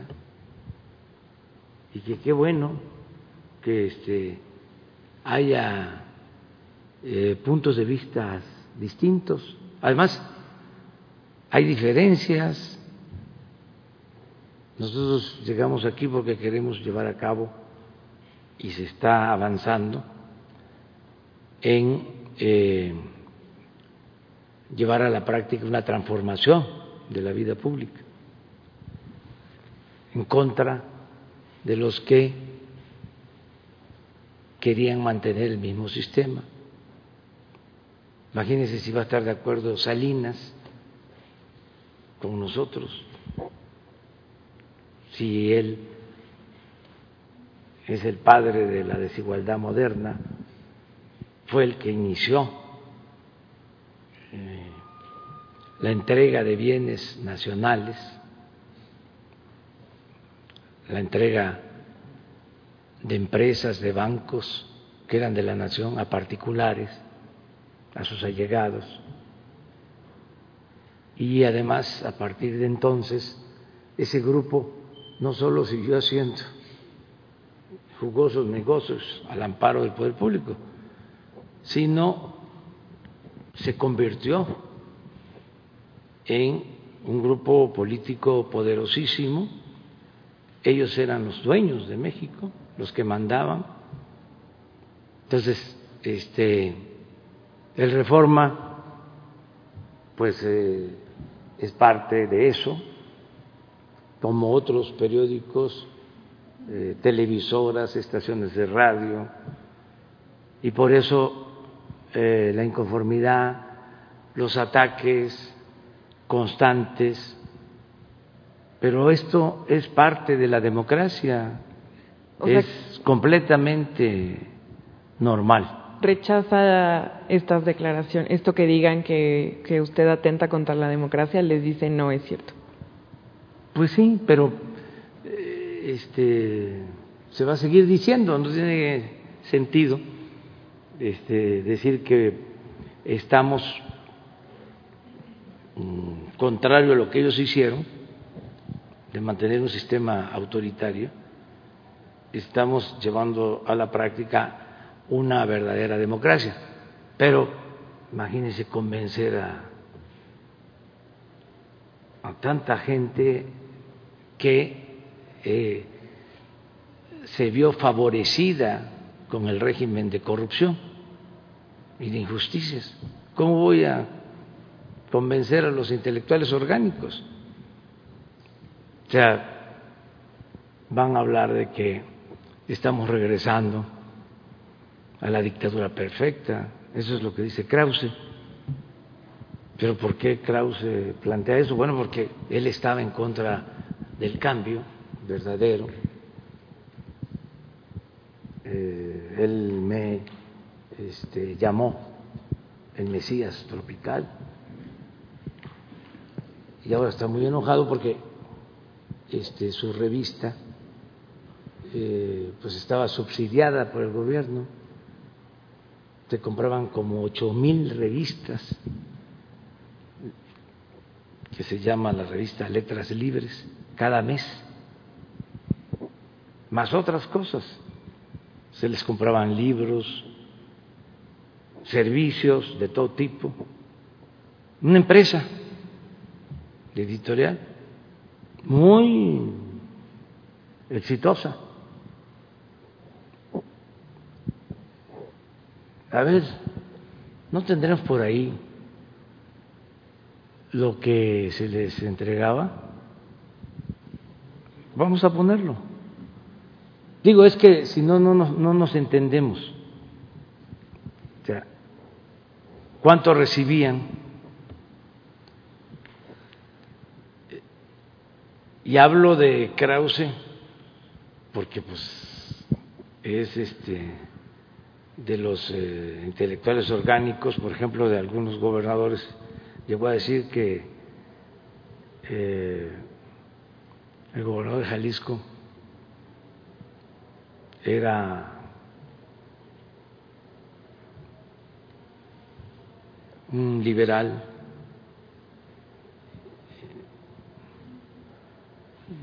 también de Jalisco, lo que pasa que no recuerdo el, el nombre. Mariano Otero, sí. Este, lo comparó con Mariano Otero, porque enfrentaba al presidente, porque enfrentaba a la federación. Entonces, van a ver ahora por qué esas expresiones. Entonces, esto sucede, pero es normal y es un timbre de orgullo de que se estén eh, aclarando las cosas, porque en ese sentido el régimen anterior, en ese y en otro, era muy parecido al porfiriato. Eh, se simulaba muchísimo. Eh, todo era apariencia la gente desconocía muchas cosas. Esto que estamos hablando, si le preguntamos a la gente, ¿sabías de que existe un intelectual llamado este, Enrique Krause o otro intelectual eh, cuyo nombre es eh, Héctor Aguilar Camín y que cada uno de ellos tiene grupos que reciben este, apoyos o recibían apoyos especiales y revistas que el gobierno les compraba, suscripciones de millones de pesos, y que eh, siempre justificaban o guardaban silencio cuando se estaban cometiendo atracos eh, al erario público y no hablaban de cómo se empobrecía el pueblo y cómo unos cuantos eh, se hacían inmensamente ricos. Entonces la gente pues no sabía de eso. Ahora, por eso me detengo, o sea, causa este, algún malestar, alguna molestia, ofrezco disculpa por eh, transmitir información a la gente después de mucho tiempo de silencio. Entonces, pero sin ofender a nadie, hablando así, incluso hasta despacio, se puede estar este, transmitiendo la información al pueblo, y esto es enseñanza. Y que cada quien eh, se sitúe en el lugar que corresponda y no simulemos, no engañemos, hagamos a un lado la hipocresía. Entonces, en el caso de los gobernadores, están en libertad. Y los presidentes municipales y los legisladores y los medios de información, nada más que, ¿por qué digo reforma? Porque es como un boletín, un boletín del conservadurismo. Ayer estaba yo viendo ¿no? en las redes y veo destacadísimo en el internet este se deprecia el peso dice el reforma eh, está a más de creo que 20.4 pesos por dólar. Y me llamó la atención, pues yo le doy seguimiento a todo lo que es eh, la situación económica, financiera, y voy a la información. No, afortunadamente no estaba así. Estaba, creo que en 21.70. Pero mienten este, sistemáticamente porque quieren que nos vaya mal. Que em, se deprecie el peso, eh, que eh, no nos recuperemos económicamente.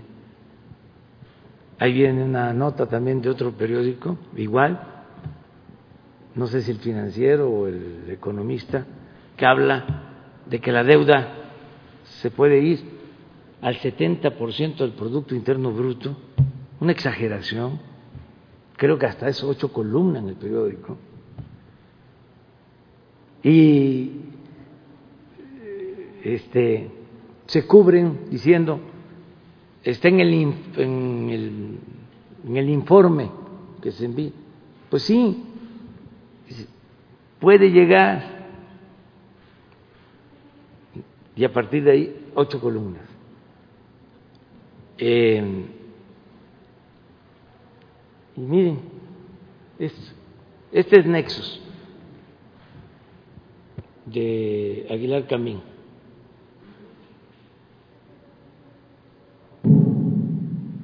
A ver.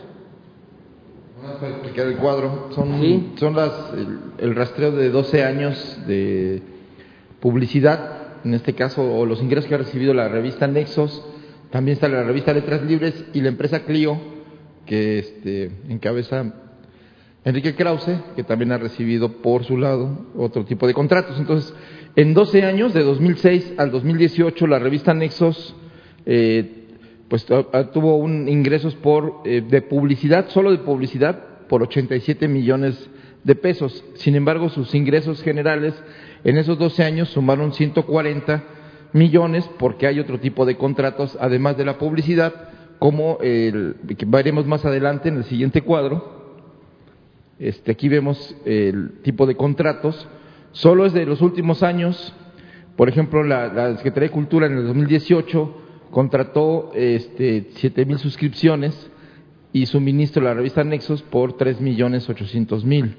Y así hay varios contratos de cada edición de la revista que recibía pues eh, por este, 7 mil eh, suscripciones, eh, que pues a lo largo de, de, cada número de Nexos, en lo largo del 2018 recibió la compra de, de esa edición, de los 7 mil ejemplares.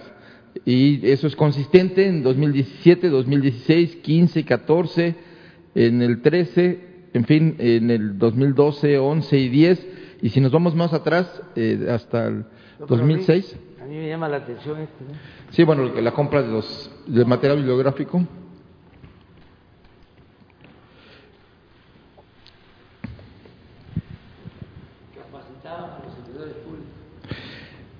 Estos contratos eh, de capacitación todavía no este, los tenemos de saber exactamente qué tipo de cursos dieron, pero sí dieron capacitación a servidores públicos. Sabemos que hay algunos medios que dieron pues, capacitaciones diversas, ¿no? Desde eh, por temas o por eh, cuestiones de comunicación, eh, en fin, de formación eh, sobre a los servidores públicos en materia de, de, de la administración pública. Este, bueno, estos son, digamos, la suma de solo de estos años, del 2010 al 2018, por 53 millones de pesos para estos de, de diferentes servicios. Este, si quieren pasamos a la, al siguiente, la de letras libres. Eh, es de, de, Enrique Krause. Es encabezado el por anterior Enrique. es de Héctor Aguilar Camín. Exactamente. Este, bueno, como hacíamos publicidad, solo de publicidad de 2006 al 2018 recibió 74 millones 537 mil pesos en términos cerrados, pero eh, recibió otros contratos y que sumaron solo letras libres 90 millones 427 mil 263 pesos del 2006 al 2018. Vamos a ver, esto incluye servicios como publicidad, suscripciones, suministro de revistas a oficinas gubernamentales y adquisición de libros como se verá más adelante el siguiente cuadro, que está en la contratación año por año de las eh, diferentes revistas este, que fueron contratadas eh, en diferentes contratos. Y están, la, la, Secretaría de Cultura, pues contrataba la suscripción de la revista para distribuirla en bibliotecas y en, en las oficinas públicas. También eh, hay la compra de libros de texto escolares, no sabemos todavía cuáles son, pero este, estamos en, rastreando los, los, contratos porque para esto de la digitalización estaba eh, hay hay contratos que no estaban digitalizados y que este estamos estamos rastreando todavía el tipo de servicios que se dieron qué tipo de libros escolares se, se redactaron y se hicieron no este hay además eh, esto esto suma de estos otros conceptos 15 millones de pesos. Eh, hay además otra empresa también encabezada por este, Enrique Krause, llamada Clio, este, que es también proveedora de servicios al Estado mexicano, y en este caso, entre 2006 y 2018, pues tuvo ingresos por 119 millones de, de pesos, eh, solo de publicidad, porque además prestaba otros servicios al Estado mexicano, por eh, un, y, obtuvo ganancias por 185 millones en estos 12 años, que incluyeron servicios de publicidad en México y en España, porque Letras Libres España también contrató publicidad del gobierno mexicano y con ello de alguna manera pues se sostenía la, la producción de la revista en España, así como la producción de documentales y la adquisición de libros. En este caso, por ejemplo, ¿no? Este, eh, en el 2018 hizo, brindó servicios profesionales para llevar a cabo una obra videográfica de más generaciones de literatura mexicana del México prehispánico al siglo XIX, por el cual esa producción costó nueve millones. El siguiente, un año anterior había hecho ya la producción de la literatura mexicana de 1900 a 1950 también por nueve millones y eh, otra, en un año anterior, en 2017, había hecho el documental Literatura Mexicana de 1900 a 1950, este, y, y bueno, pues a lo largo de, del 2016 y 15 participó también en la elaboración de esta, de esta literatura de obras y documentales sobre la literatura mexicana y cobrando, bueno, pues cantidades de 9 millones a 7 millones 500 mil para llevar a cabo la obra que se le cargó el gobierno mexicano de el México de Porfirio Díaz, por ejemplo, que costó 7 millones y medio.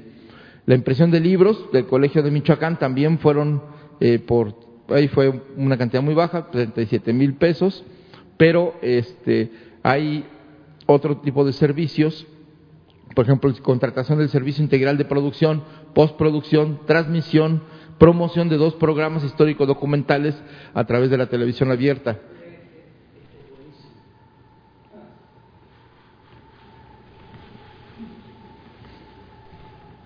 Ese es buenísimo. Se los recomiendo. El México de Porfirio Díaz.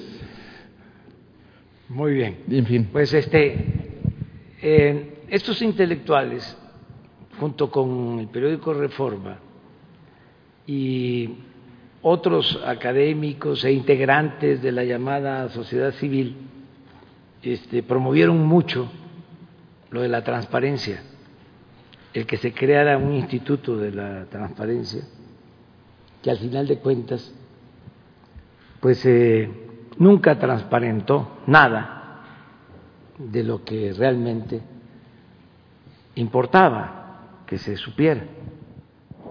Ya hemos hablado de cómo cuando se inicia el Instituto de la Transparencia, su primera decisión es mantener en secreto las condonaciones que hizo Vicente Fox a grandes empresarios. Esa fue su primera eh, aparición en público, es decir, su primer actuación.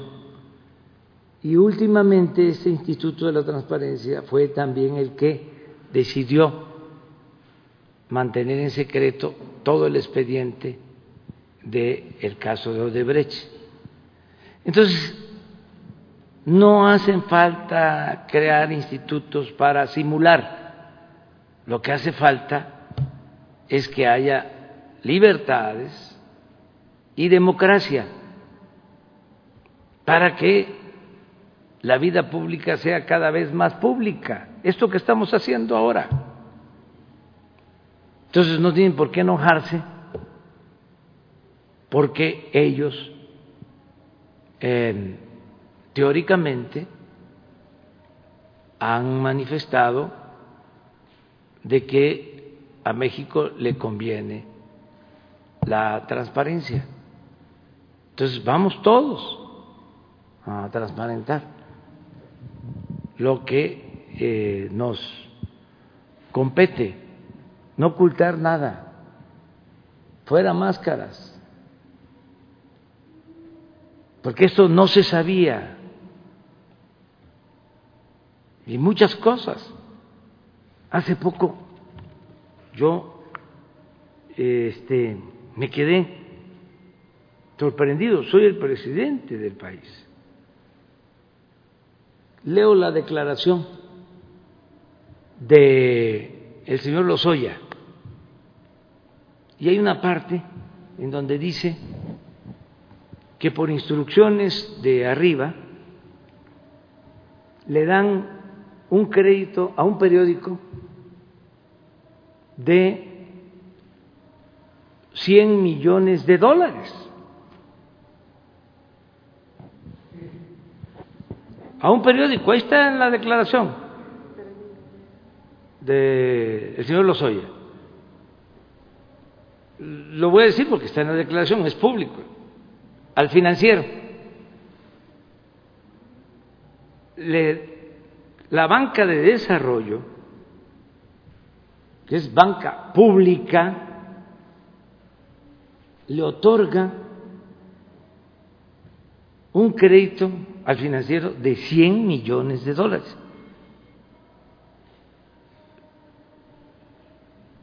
No lo creía.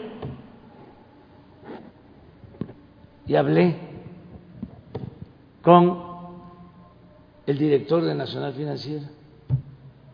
Y digo, por favor, ve en los archivos si esto es cierto, lo que dice el señor Lozoya.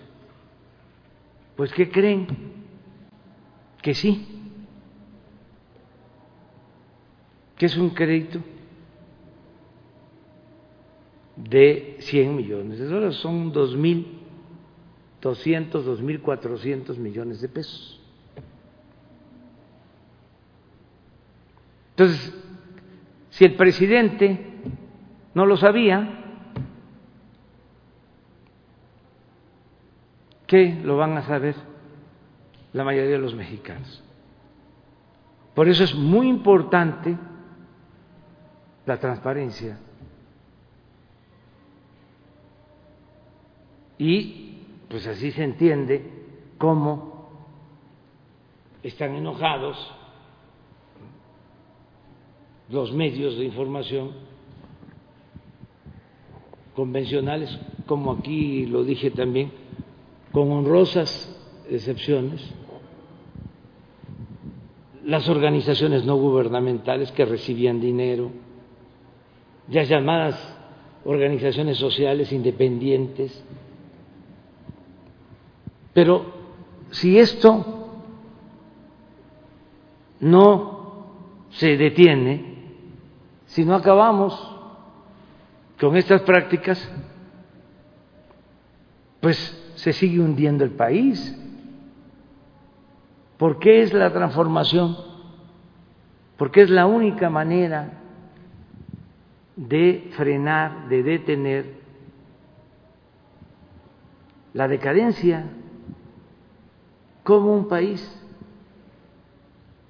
decadente en todos los órdenes de la vida pública, en lo económico, en lo social, en lo moral, va a salir adelante pues solo con una transformación, con una purificación de la vida pública, moralizando. Y esto lleva eh, pues trabajo y además produce reacciones. Pero ¿qué hacemos? ¿Seguimos igual o cambiamos? Vamos a cambiar por nosotros y por las nuevas generaciones, por los que vienen detrás de nosotros. ¿Cómo es posible que un académico con maestría, con doctorado, que es investigador, gane 30, 40 mil pesos al mes. Y un investigador, historiador con doctorado igual que ese este investigador académico gane un millón o dos millones o cinco millones de pesos mensuales, nada más porque tiene influencias. O sea, ¿por qué toda esa desigualdad? No debemos de permitir la corrupción de nadie. Entonces, por eso cuando me preguntas, este, que sí que me parece, pues está bien. ¿Por qué? Porque estamos ejerciendo a plenitud todos los mexicanos nuestras libertades. O sea, eh, y esto es eh, un diálogo circular eh, para que todos este, participemos, nada más, sin insultos, este, respetuosos, tampoco tan serios, ¿no? sino también con sentido del humor este, no enojarnos eh, y dar gracias de que estamos viviendo pues eh, en un momento eh, importante es un momento estelar en la historia de México. Lo que estamos eh, este, ahora viviendo, transformando. Y vamos bien, vamos adelante. Presidente, en otro tema quería preguntarle si la CEGOF ha planteado alternativas para resolver el problema de la CNDH. Pues este es lo mismo. Eh, este asunto tiene eh, eh, mucha difusión porque la prensa conservadora, los medios de comunicación lo magnifican para perjudicarnos.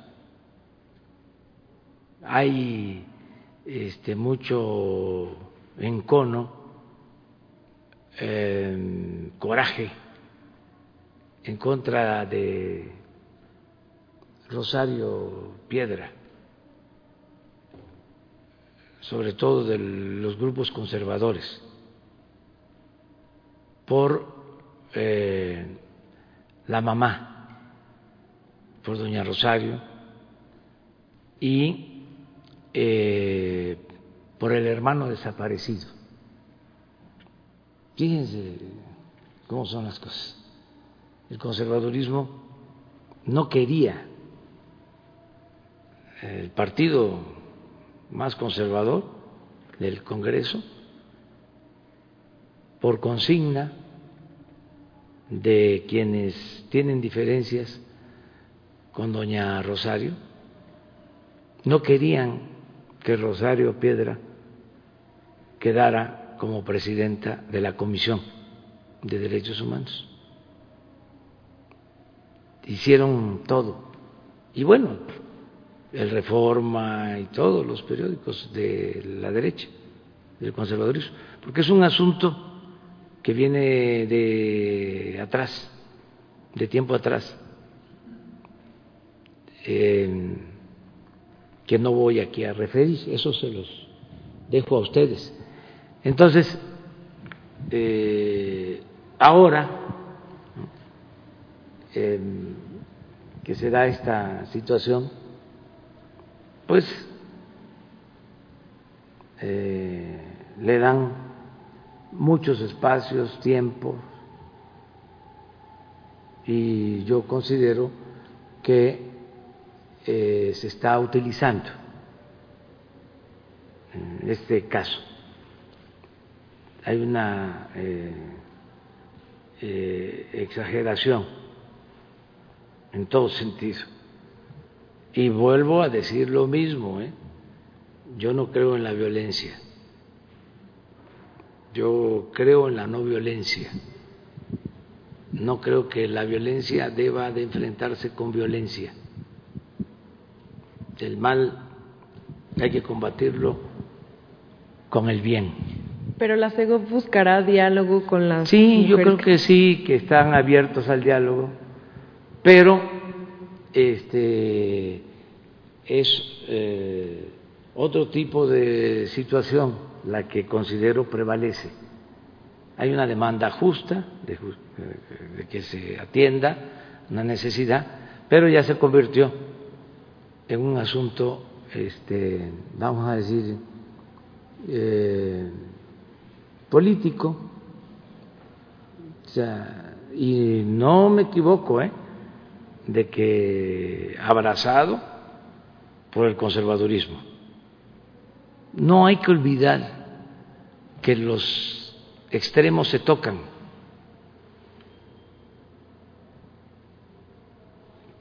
La, la extrema izquierda y la extrema derecha.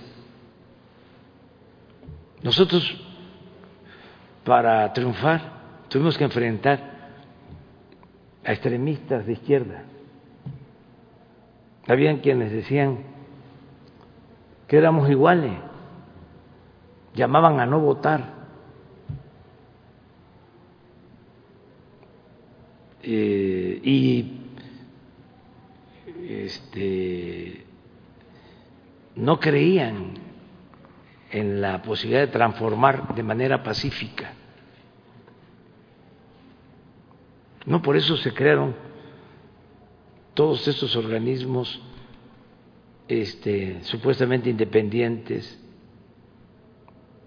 y nadie planteaba, o muy pocos, que había que terminar con el régimen de corrupción, sino todo muy em, gremialista,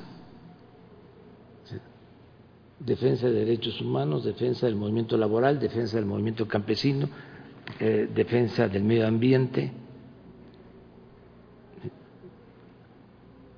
de las eh, reivindicaciones de género, así, pero sin eh, tener como propósito fundamental eh, cambiar al régimen, transformar. Y, por ejemplo, ¿qué es mejor? tener organizaciones de defensa de derechos humanos o cambiar al régimen que viola los derechos humanos. El Estado mexicano era el violador principal de los derechos humanos. Había que cambiar al régimen autoritario, no administrar eh, el dolor, eh, el sufrimiento que produce la violación de los derechos humanos. Vamos a procurar mejor que no se violen los derechos humanos. Y para eso vamos a que no exista un régimen autoritario represor, que no se declare una guerra en México, que se apueste a que la paz es fruto de la justicia. Ah, pero eso este, no lo veían como opción, como alternativa.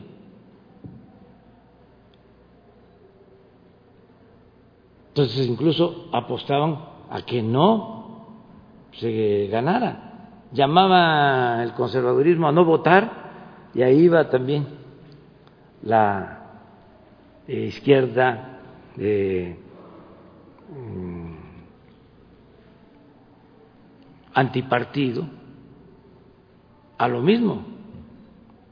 Y el discurso muy eh, eh, recurrente de que todos son iguales, todos son lo mismo. Para que así la gente no participara y no se lograra el cambio.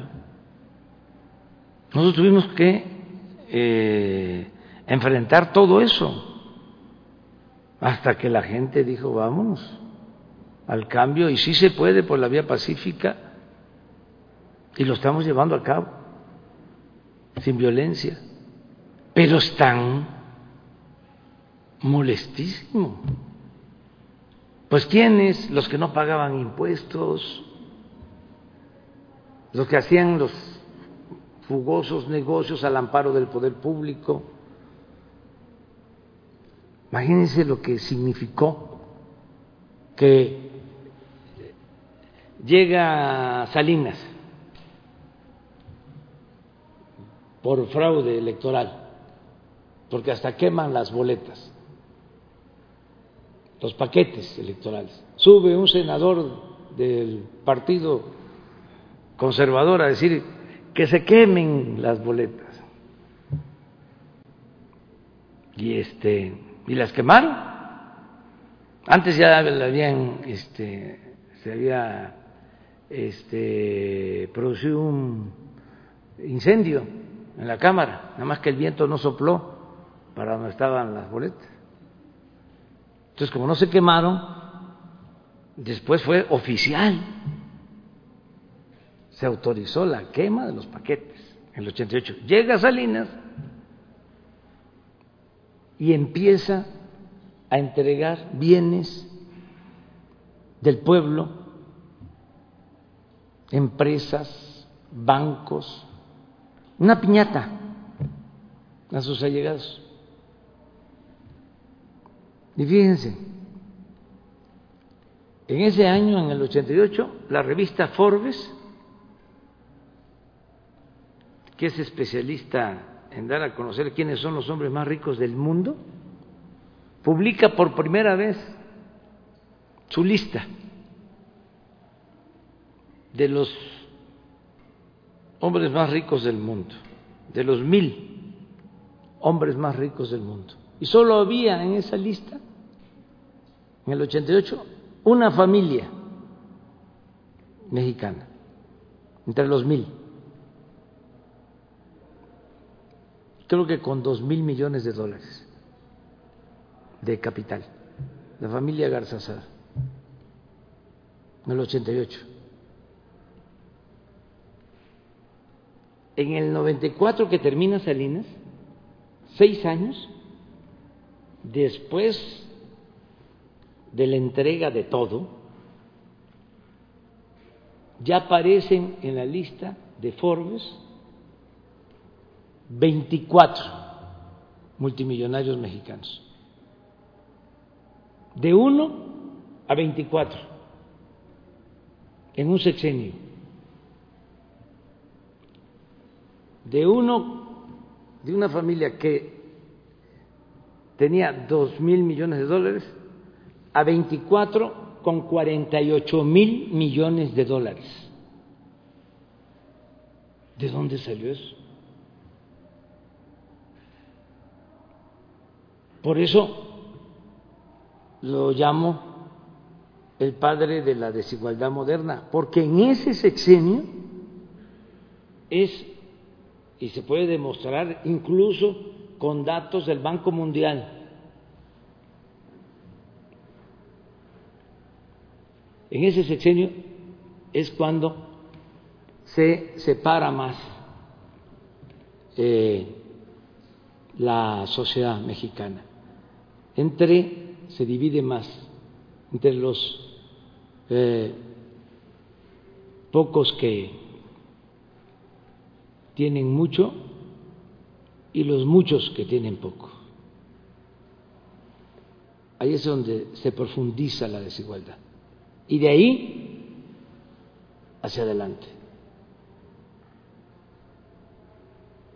Ahí surge el periódico Reforma de México con Salinas y todo lo que ya sabemos. Pues después viene el Fobaproa, Don Cedillo, otro gran atraco. Y luego, pues una especie de restauración del mismo régimen con Fox, el que era subsecretario de Hacienda de Salinas, pasa a ser el secretario de Hacienda de Fox. Y así y luego el fraude.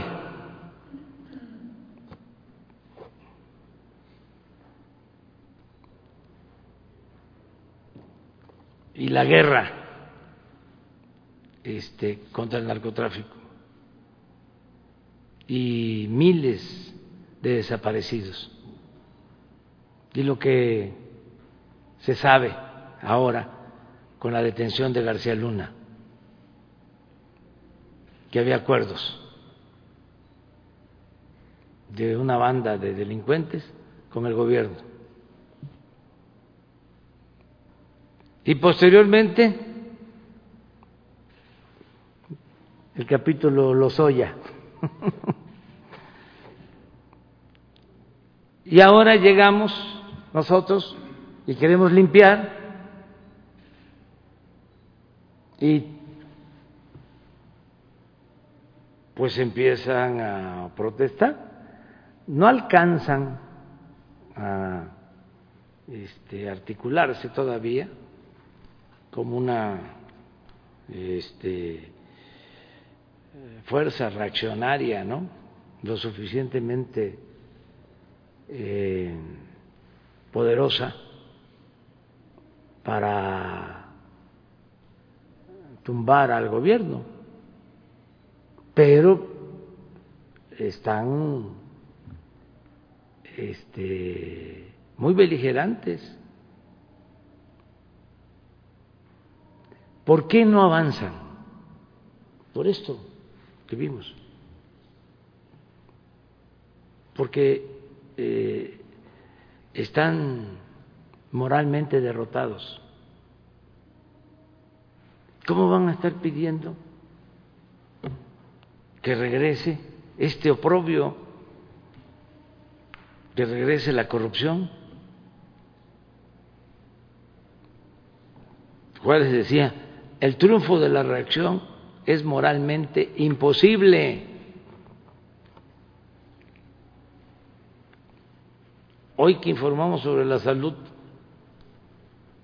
este, pues lo hacemos para que la gente tenga todos los elementos, porque es una campaña permanente de desinformación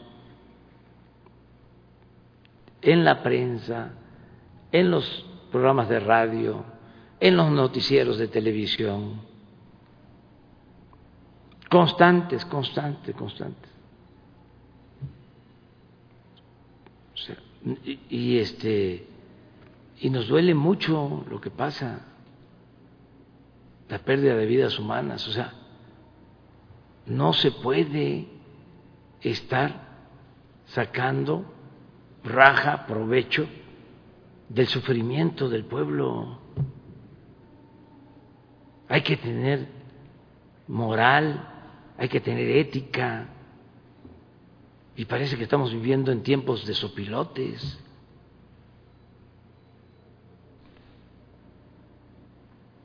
Entonces, es importante estar informando, informando.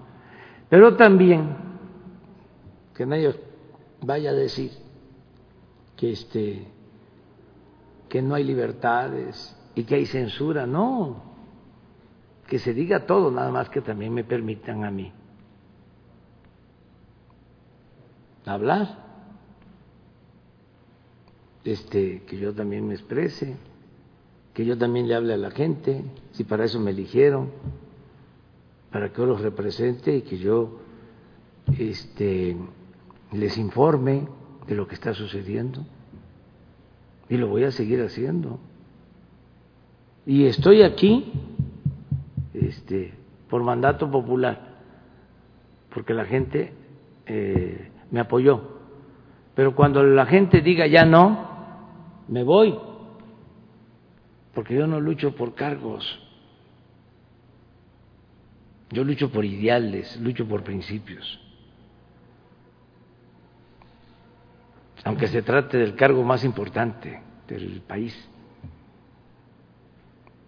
Pero mientras se esté llevando a cabo una transformación, mientras se esté luchando por causas justas y el pueblo respalde, vamos para adelante. Ni un paso atrás. Vamos a la transformación de México porque eso nos conviene, diría, a todos, hasta a los este, conservadores, porque es eh, vivir con decoro, vivir con dignidad, moralizar al país, vivir con justicia, con fraternidad Eso es, y no solo es para nosotros, es para los que vienen detrás de nosotros, las nuevas generaciones. Hay que pensar mucho en eso. Entonces, por eso vamos a seguir eh, adelante y ojalá y todas estas este, discrepancias que hay eh, que toman la oficina de los derechos humanos. ¿Cuándo se había visto eso? Nunca. Ya era para que hubiese entrado la policía a desalojar. Es un asunto que tiene que ver con el gobierno de la ciudad, pero yo no recomendaría nunca. Una de las cosas que más tengo presente de un acto de dignidad, de una autoridad, en este caso de un académico, de don Pablo González Casanova, es que era rector y le tomaron la universidad, la UNAM. Y ahí estuvieron meses, no voy a mencionar los nombres ni nada por decir. Y le mandó a decir el presidente Echeverría que él se encargaba de desalojarlos,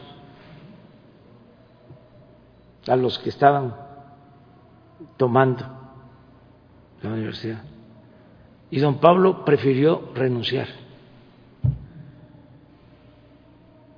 y salirse.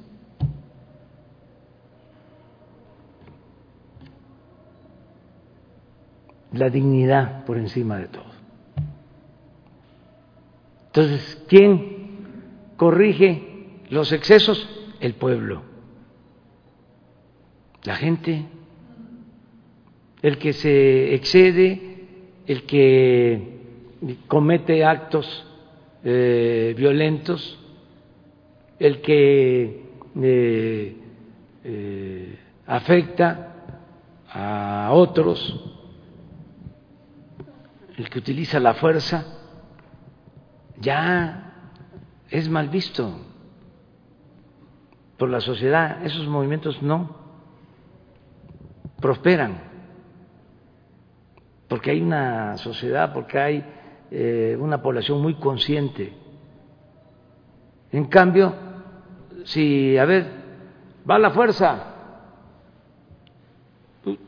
imagínense ocho columnas en Reforma y en Universal y en los programas de radio y las televisoras. Y...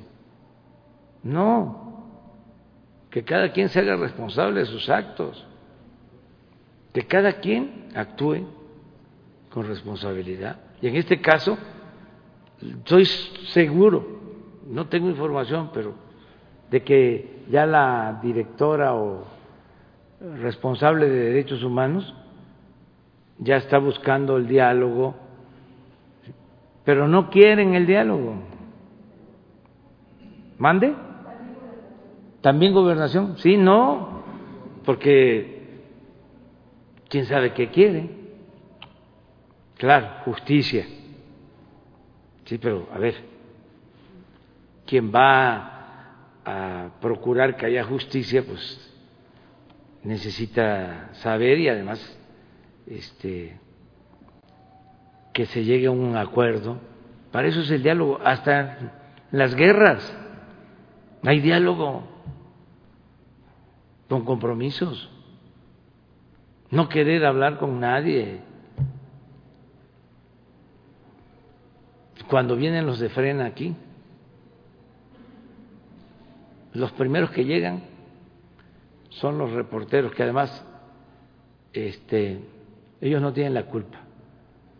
No les estoy echando a ellos la culpa. ellos los mandan, los camarógrafos. Una nube de camarógrafos. 50, 100. Llegan los de frena y pues todavía no no han levantado, pues, pero ahí van, ahí la llevan. Este, pero hay más camarógrafos que manifestantes por los medios. Este,